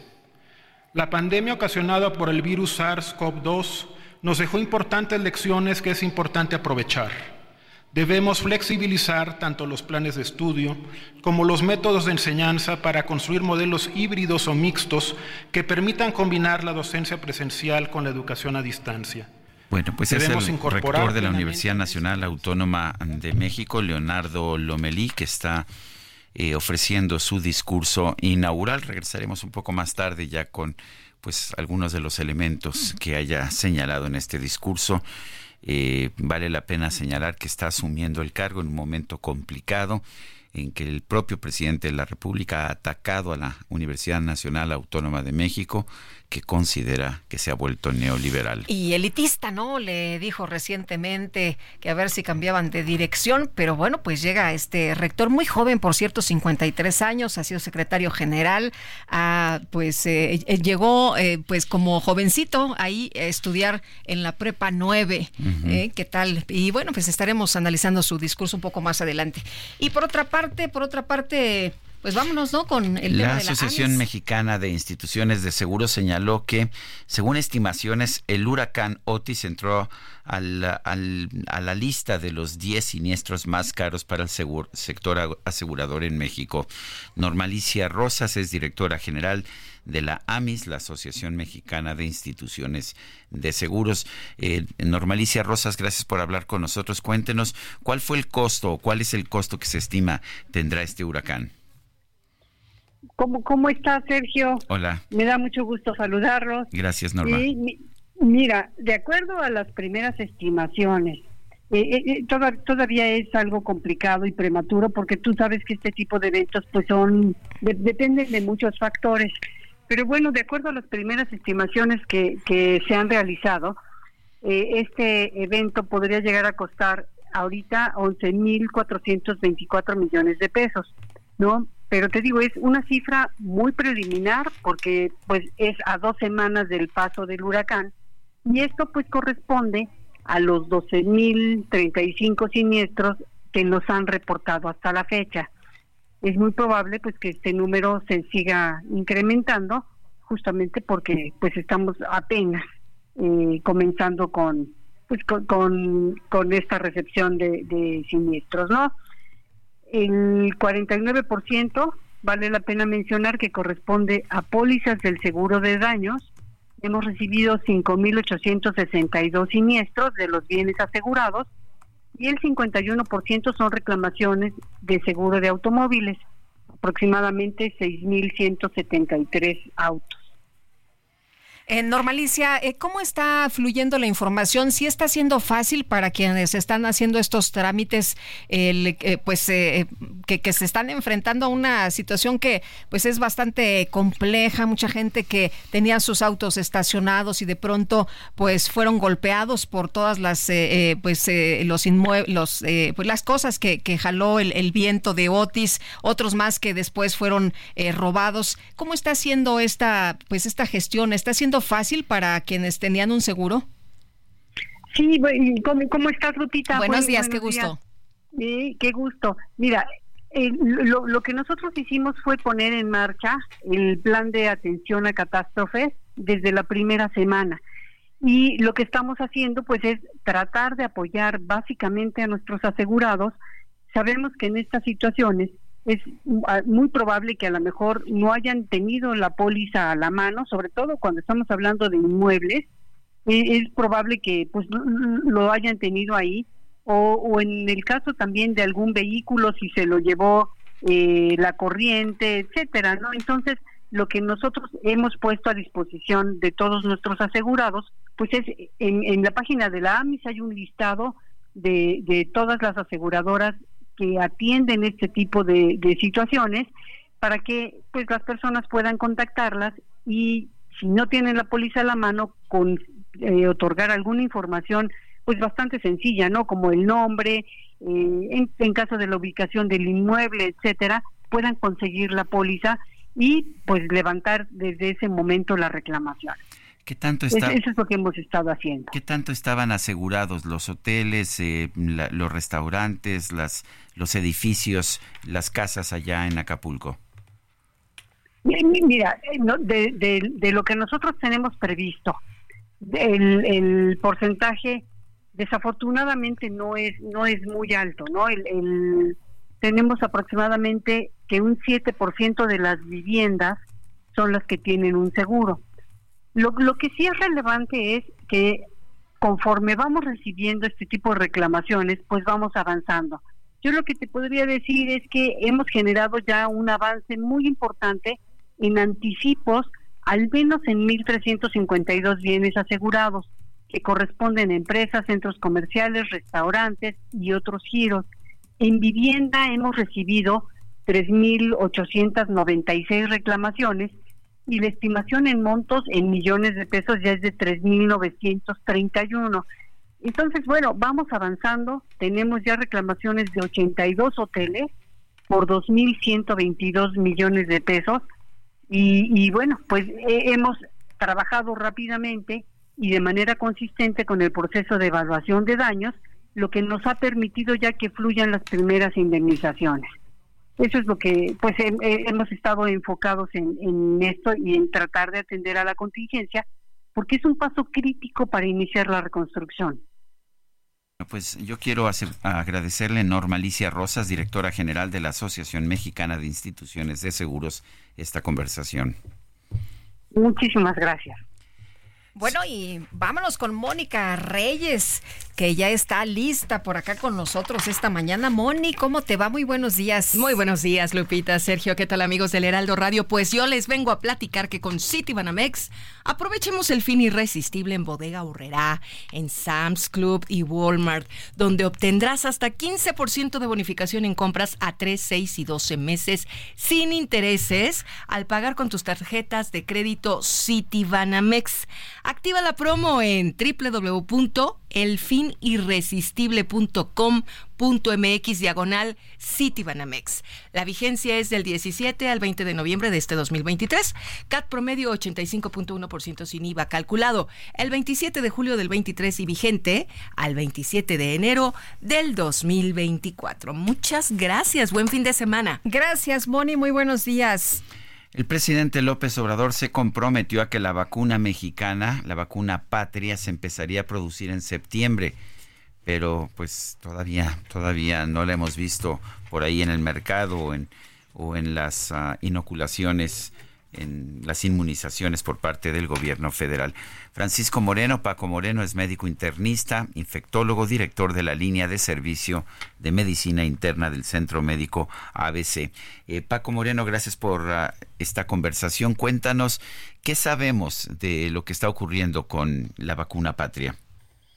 Buenos días, Sergio Lupita, un gusto estar con ustedes y con su auditorio. Pues mira, lo que está sucediendo es que la vacuna pues no se pudo desarrollar en el tiempo que se requería. Y digo no se pudo porque ya realmente ahorita el que saliera esta vacuna para poderse aplicar a los mexicanos, pues tendríamos una vacuna que no está actualizada porque se desarrolló con base a la variante original, lo cual pues hemos visto que ha ido cambiando a través de estos cuatro años y que realmente ahorita pues lo que se están utilizando son vacunas nuevas. Eh, pues la intención era buena, yo creo que pues es bueno que México trate de producir sus propias vacunas, pero pues esto refuerza que no se puede prometer algo que pues, depende también de la cuestión científica y pues aquí hay muchos bemoles que se pueden eh, interponer en el en el proceso. Eh, creo que lo importante ahora no es que tengamos o no patria, es que seguimos sin tener la posibilidad de tener las vacunas actualizadas, que ya pasó un mes desde que la eh, pues el Comité de Nuevas Moléculas le dijo a, a COFEPRIS que sí eran recomendable que se aprobaran y COFEPRIS nada más ya llevamos un mes y no las aprueba y pues entonces de aquí a que se eh, eh, pues eh, comercialicen pues va a durar más tiempo y probablemente cuando tengamos la posibilidad de usar esa vacuna ya no va a ser útil. Así se está presentando la situación como desde que empezó la pandemia, ¿no? Eh, Paco, pero pues sería mucho más fácil comprar las que ya están listas, ¿no? Esto sería mucho más eficiente, sería mucho más cómodo, sería mucho más fácil.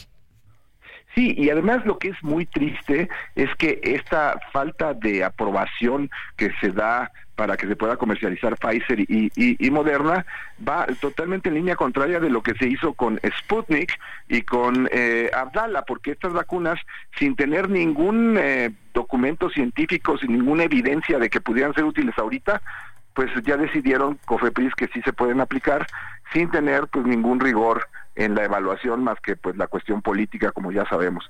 Para decirles algo para para eh, los que escuchan ahorita, eh, el uso de Sputnik eran dos dosis, era una dosis que era diferente de la primera y la segunda. Ni siquiera nos han dicho cuál de las dos dosis se van a utilizar, si se compraron, si son eh, vacunas que quedaron sin utilizar de la, de, la creación original, porque estas vacunas ya van a tener tres años, entonces realmente pues pudieran estar ya sin la utilidad biológica, ¿no? Bueno, pues yo quiero agradecerte, Paco Moreno, médico internista e infectólogo, el haber conversado con nosotros esta mañana. Al contrario, gracias y pues a seguir buscando cómo obtener esas vacunas. Claro, bueno, parece que no hay de otra. Gracias, es Paco Moreno. Vámonos con Roberto Aguilar, eh, analista financiero, colaborador del Heraldo de México. Y mi querido Roberto, pues llega la temporada de ofertas más importante del año, llega el Buen Fin 2023. ¿Y cuáles son las recomendaciones para estos días? ¿Cómo está Lupita? Sergio, muy buenos días, gracias por la invitación. Sí, efectivamente hoy inicia esta, es la edición número 12 del Buen Fin, que empezó con una, pues literalmente con una copia de lo que sucede en Estados Unidos, con esta temporada de ventas, pero que hoy ha, modificado el calendario eh, o la dinámica de las compras de fin de año que antes eran un poquito más adelante y ahora comienzan con el buen fin. Así es que sí tienes toda la razón, Lupita. Pero bueno, vamos a dar unos, una serie de consejos que nos comparte la Conducef para evitar que este no sea un mal fin, sino todo lo contrario. Número uno, que con base en nuestra capacidad de pago hay que elegir el número, por ejemplo, de mensualidades si es que optamos, por ejemplo, por el tema de meses sin intereses, que hoy se ha vuelto una estrategia interesante porque además de que las tasas están subiendo cuando nos ofrecen esta opción de meses sin intereses puede ser muy atractivo. Lo que sí es que hay que es muy recomendable que no utilicemos o sobrepasemos 30% de nuestro flujo, nuestro ingreso en las compras a meses sin intereses porque hay que recordar que ese dinero, o sea, se tiene que pagar y eso ya se descuenta en automático de nuestras cuentas, es decir, hay que apartarlo para no fallar, porque si en todo caso nosotros llegáramos a fallar en una promoción de meses sin intereses, el banco o la, entidad financiera nos puede, eh, bueno, obviamente reclamar el atraso, pero también cobrarnos una tasa de interés. Hay que comparar precios, eso es muy importante. Hoy, eh, eh, por ejemplo, Profeco lanzó un micrositio donde podemos comparar incluso desde estado hasta la delegación, hasta la, alcaldía, las tiendas de, y, los más de 450 productos que podemos comparar. Así es que esto es una práctica muy interesante. Hay que comprar bienes duraderos, que esto es importante para que eh, la vida útil se prolongue más allá del tiempo de la deuda. Hay que verificar que hagan válidas las promociones eso sí es muy interesante. Y sobre todo las condiciones de entrega que va a ser el proveedor si es que no llevamos la mercancía en este momento, porque luego la podemos pagar, nos ofrecen algo y tardamos mucho tiempo en que la obtengamos. Y esto, bueno, nos va a ayudar mucho también a cuidar nuestras finanzas personales.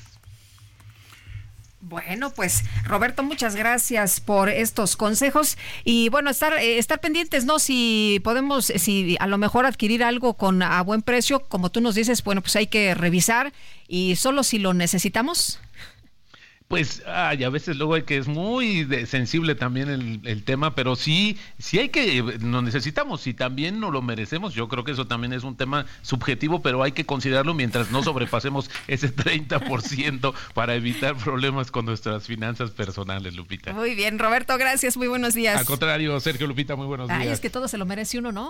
Es, pues yo eso pienso, pero a ver, eh, ya, ya concluyó el discurso del nuevo rector de la Universidad Nacional Autónoma de México, el doctor Leonardo Lomelí Vanegas. En este discurso se pronunció por una universidad más incluyente e igualitaria, refrendó el compromiso institucional con la igualdad de género y por dar continuidad al programa de renovación de la planta económica en el Palacio de la antigua Escuela de Medicina, sede del Consejo eh, Universitario, sede del Consejo Universitario. El eh, rector dice que asume la rectoría en una época de constantes cambios y de grandes retos Dice que el conocimiento es hoy más que nunca el factor más importante para impulsar el crecimiento económico y el desarrollo de la sociedad. Sin embargo, el malestar con la forma en que se ha gestionado la globalización económica en las últimas décadas y sus costos sociales también han generado un cuestionamiento a la ciencia y un desencanto con la política que se traduce en actitudes extremistas que critican no solamente lo que está mal, sino avances innegables que es preciso reconocer y aquilatar en su justa dimensión. Hoy más que nunca es necesario reconocer la gravedad de los problemas políticos, económicos, sociales y ambientales que enfrenta la humanidad y asumir el compromiso de avanzar desde la universidad en la generación de alternativas de desarrollo socialmente incluyente y ambientalmente sustentables. Una parte del discurso del rector Lomelí el día de hoy. Son las 9 de la mañana con 49 minutos. Y vamos a un resumen de la información aquí en el Heraldo Radio. Norma Alicia Rosas, directora general de la Asociación Mexicana de Instituciones de Seguros, adelantó que ya se trabaja en la evaluación de daños de 82 hoteles afectados por el huracán Otis en Acapulco, lo cual favorecerá el proceso de reconstrucción. Entonces, bueno, vamos avanzando. Tenemos ya reclamaciones de 82 hoteles por 2.122 millones de pesos. Y, bueno, pues hemos trabajado rápidamente y de manera consistente con el proceso de evaluación de daños, lo que nos ha permitido ya que fluyan las primeras indemnizaciones. Eso es lo que, pues, hemos estado enfocados en, en esto y en tratar de atender a la contingencia, porque es un paso crítico para iniciar la reconstrucción. En las primeras horas de este día quedó sofocado el incendio en la colonia centro de la Ciudad de México. Bomberos de la ciudad realizan todavía labores de remoción de escombros y enfriamiento en la Plaza Oasis, que está ubicada precisamente en la zona de Tepito. Debido a la actividad en el volcán Popocatépetl, se prevé la caída de ceniza en Valle de Cerdán, Atlixco, Izúcar de Matamoros, Mixteca y Tehuacán, en el estado de Puebla. El Instituto Nacional de Migración informó que un ciudadano de nacionalidad cubana murió en la estación migratoria del siglo XXI de Tapachula, Chiapas, mientras esperaba ser regresado a su país. Pues ya no regresó. El Tribunal Administrativo del Deporte en España inhabilitó a Luis Rubiales durante tres años por el beso no consentido a la futbolista Jenny Hermoso. El Ministerio de Justicia de Rusia presentó este viernes una moción ante la Corte Suprema para prohibir lo que llamó un movimiento LGBT eh, más internacional por considerarlo extremista, pues incitan a la discordia social y religiosa.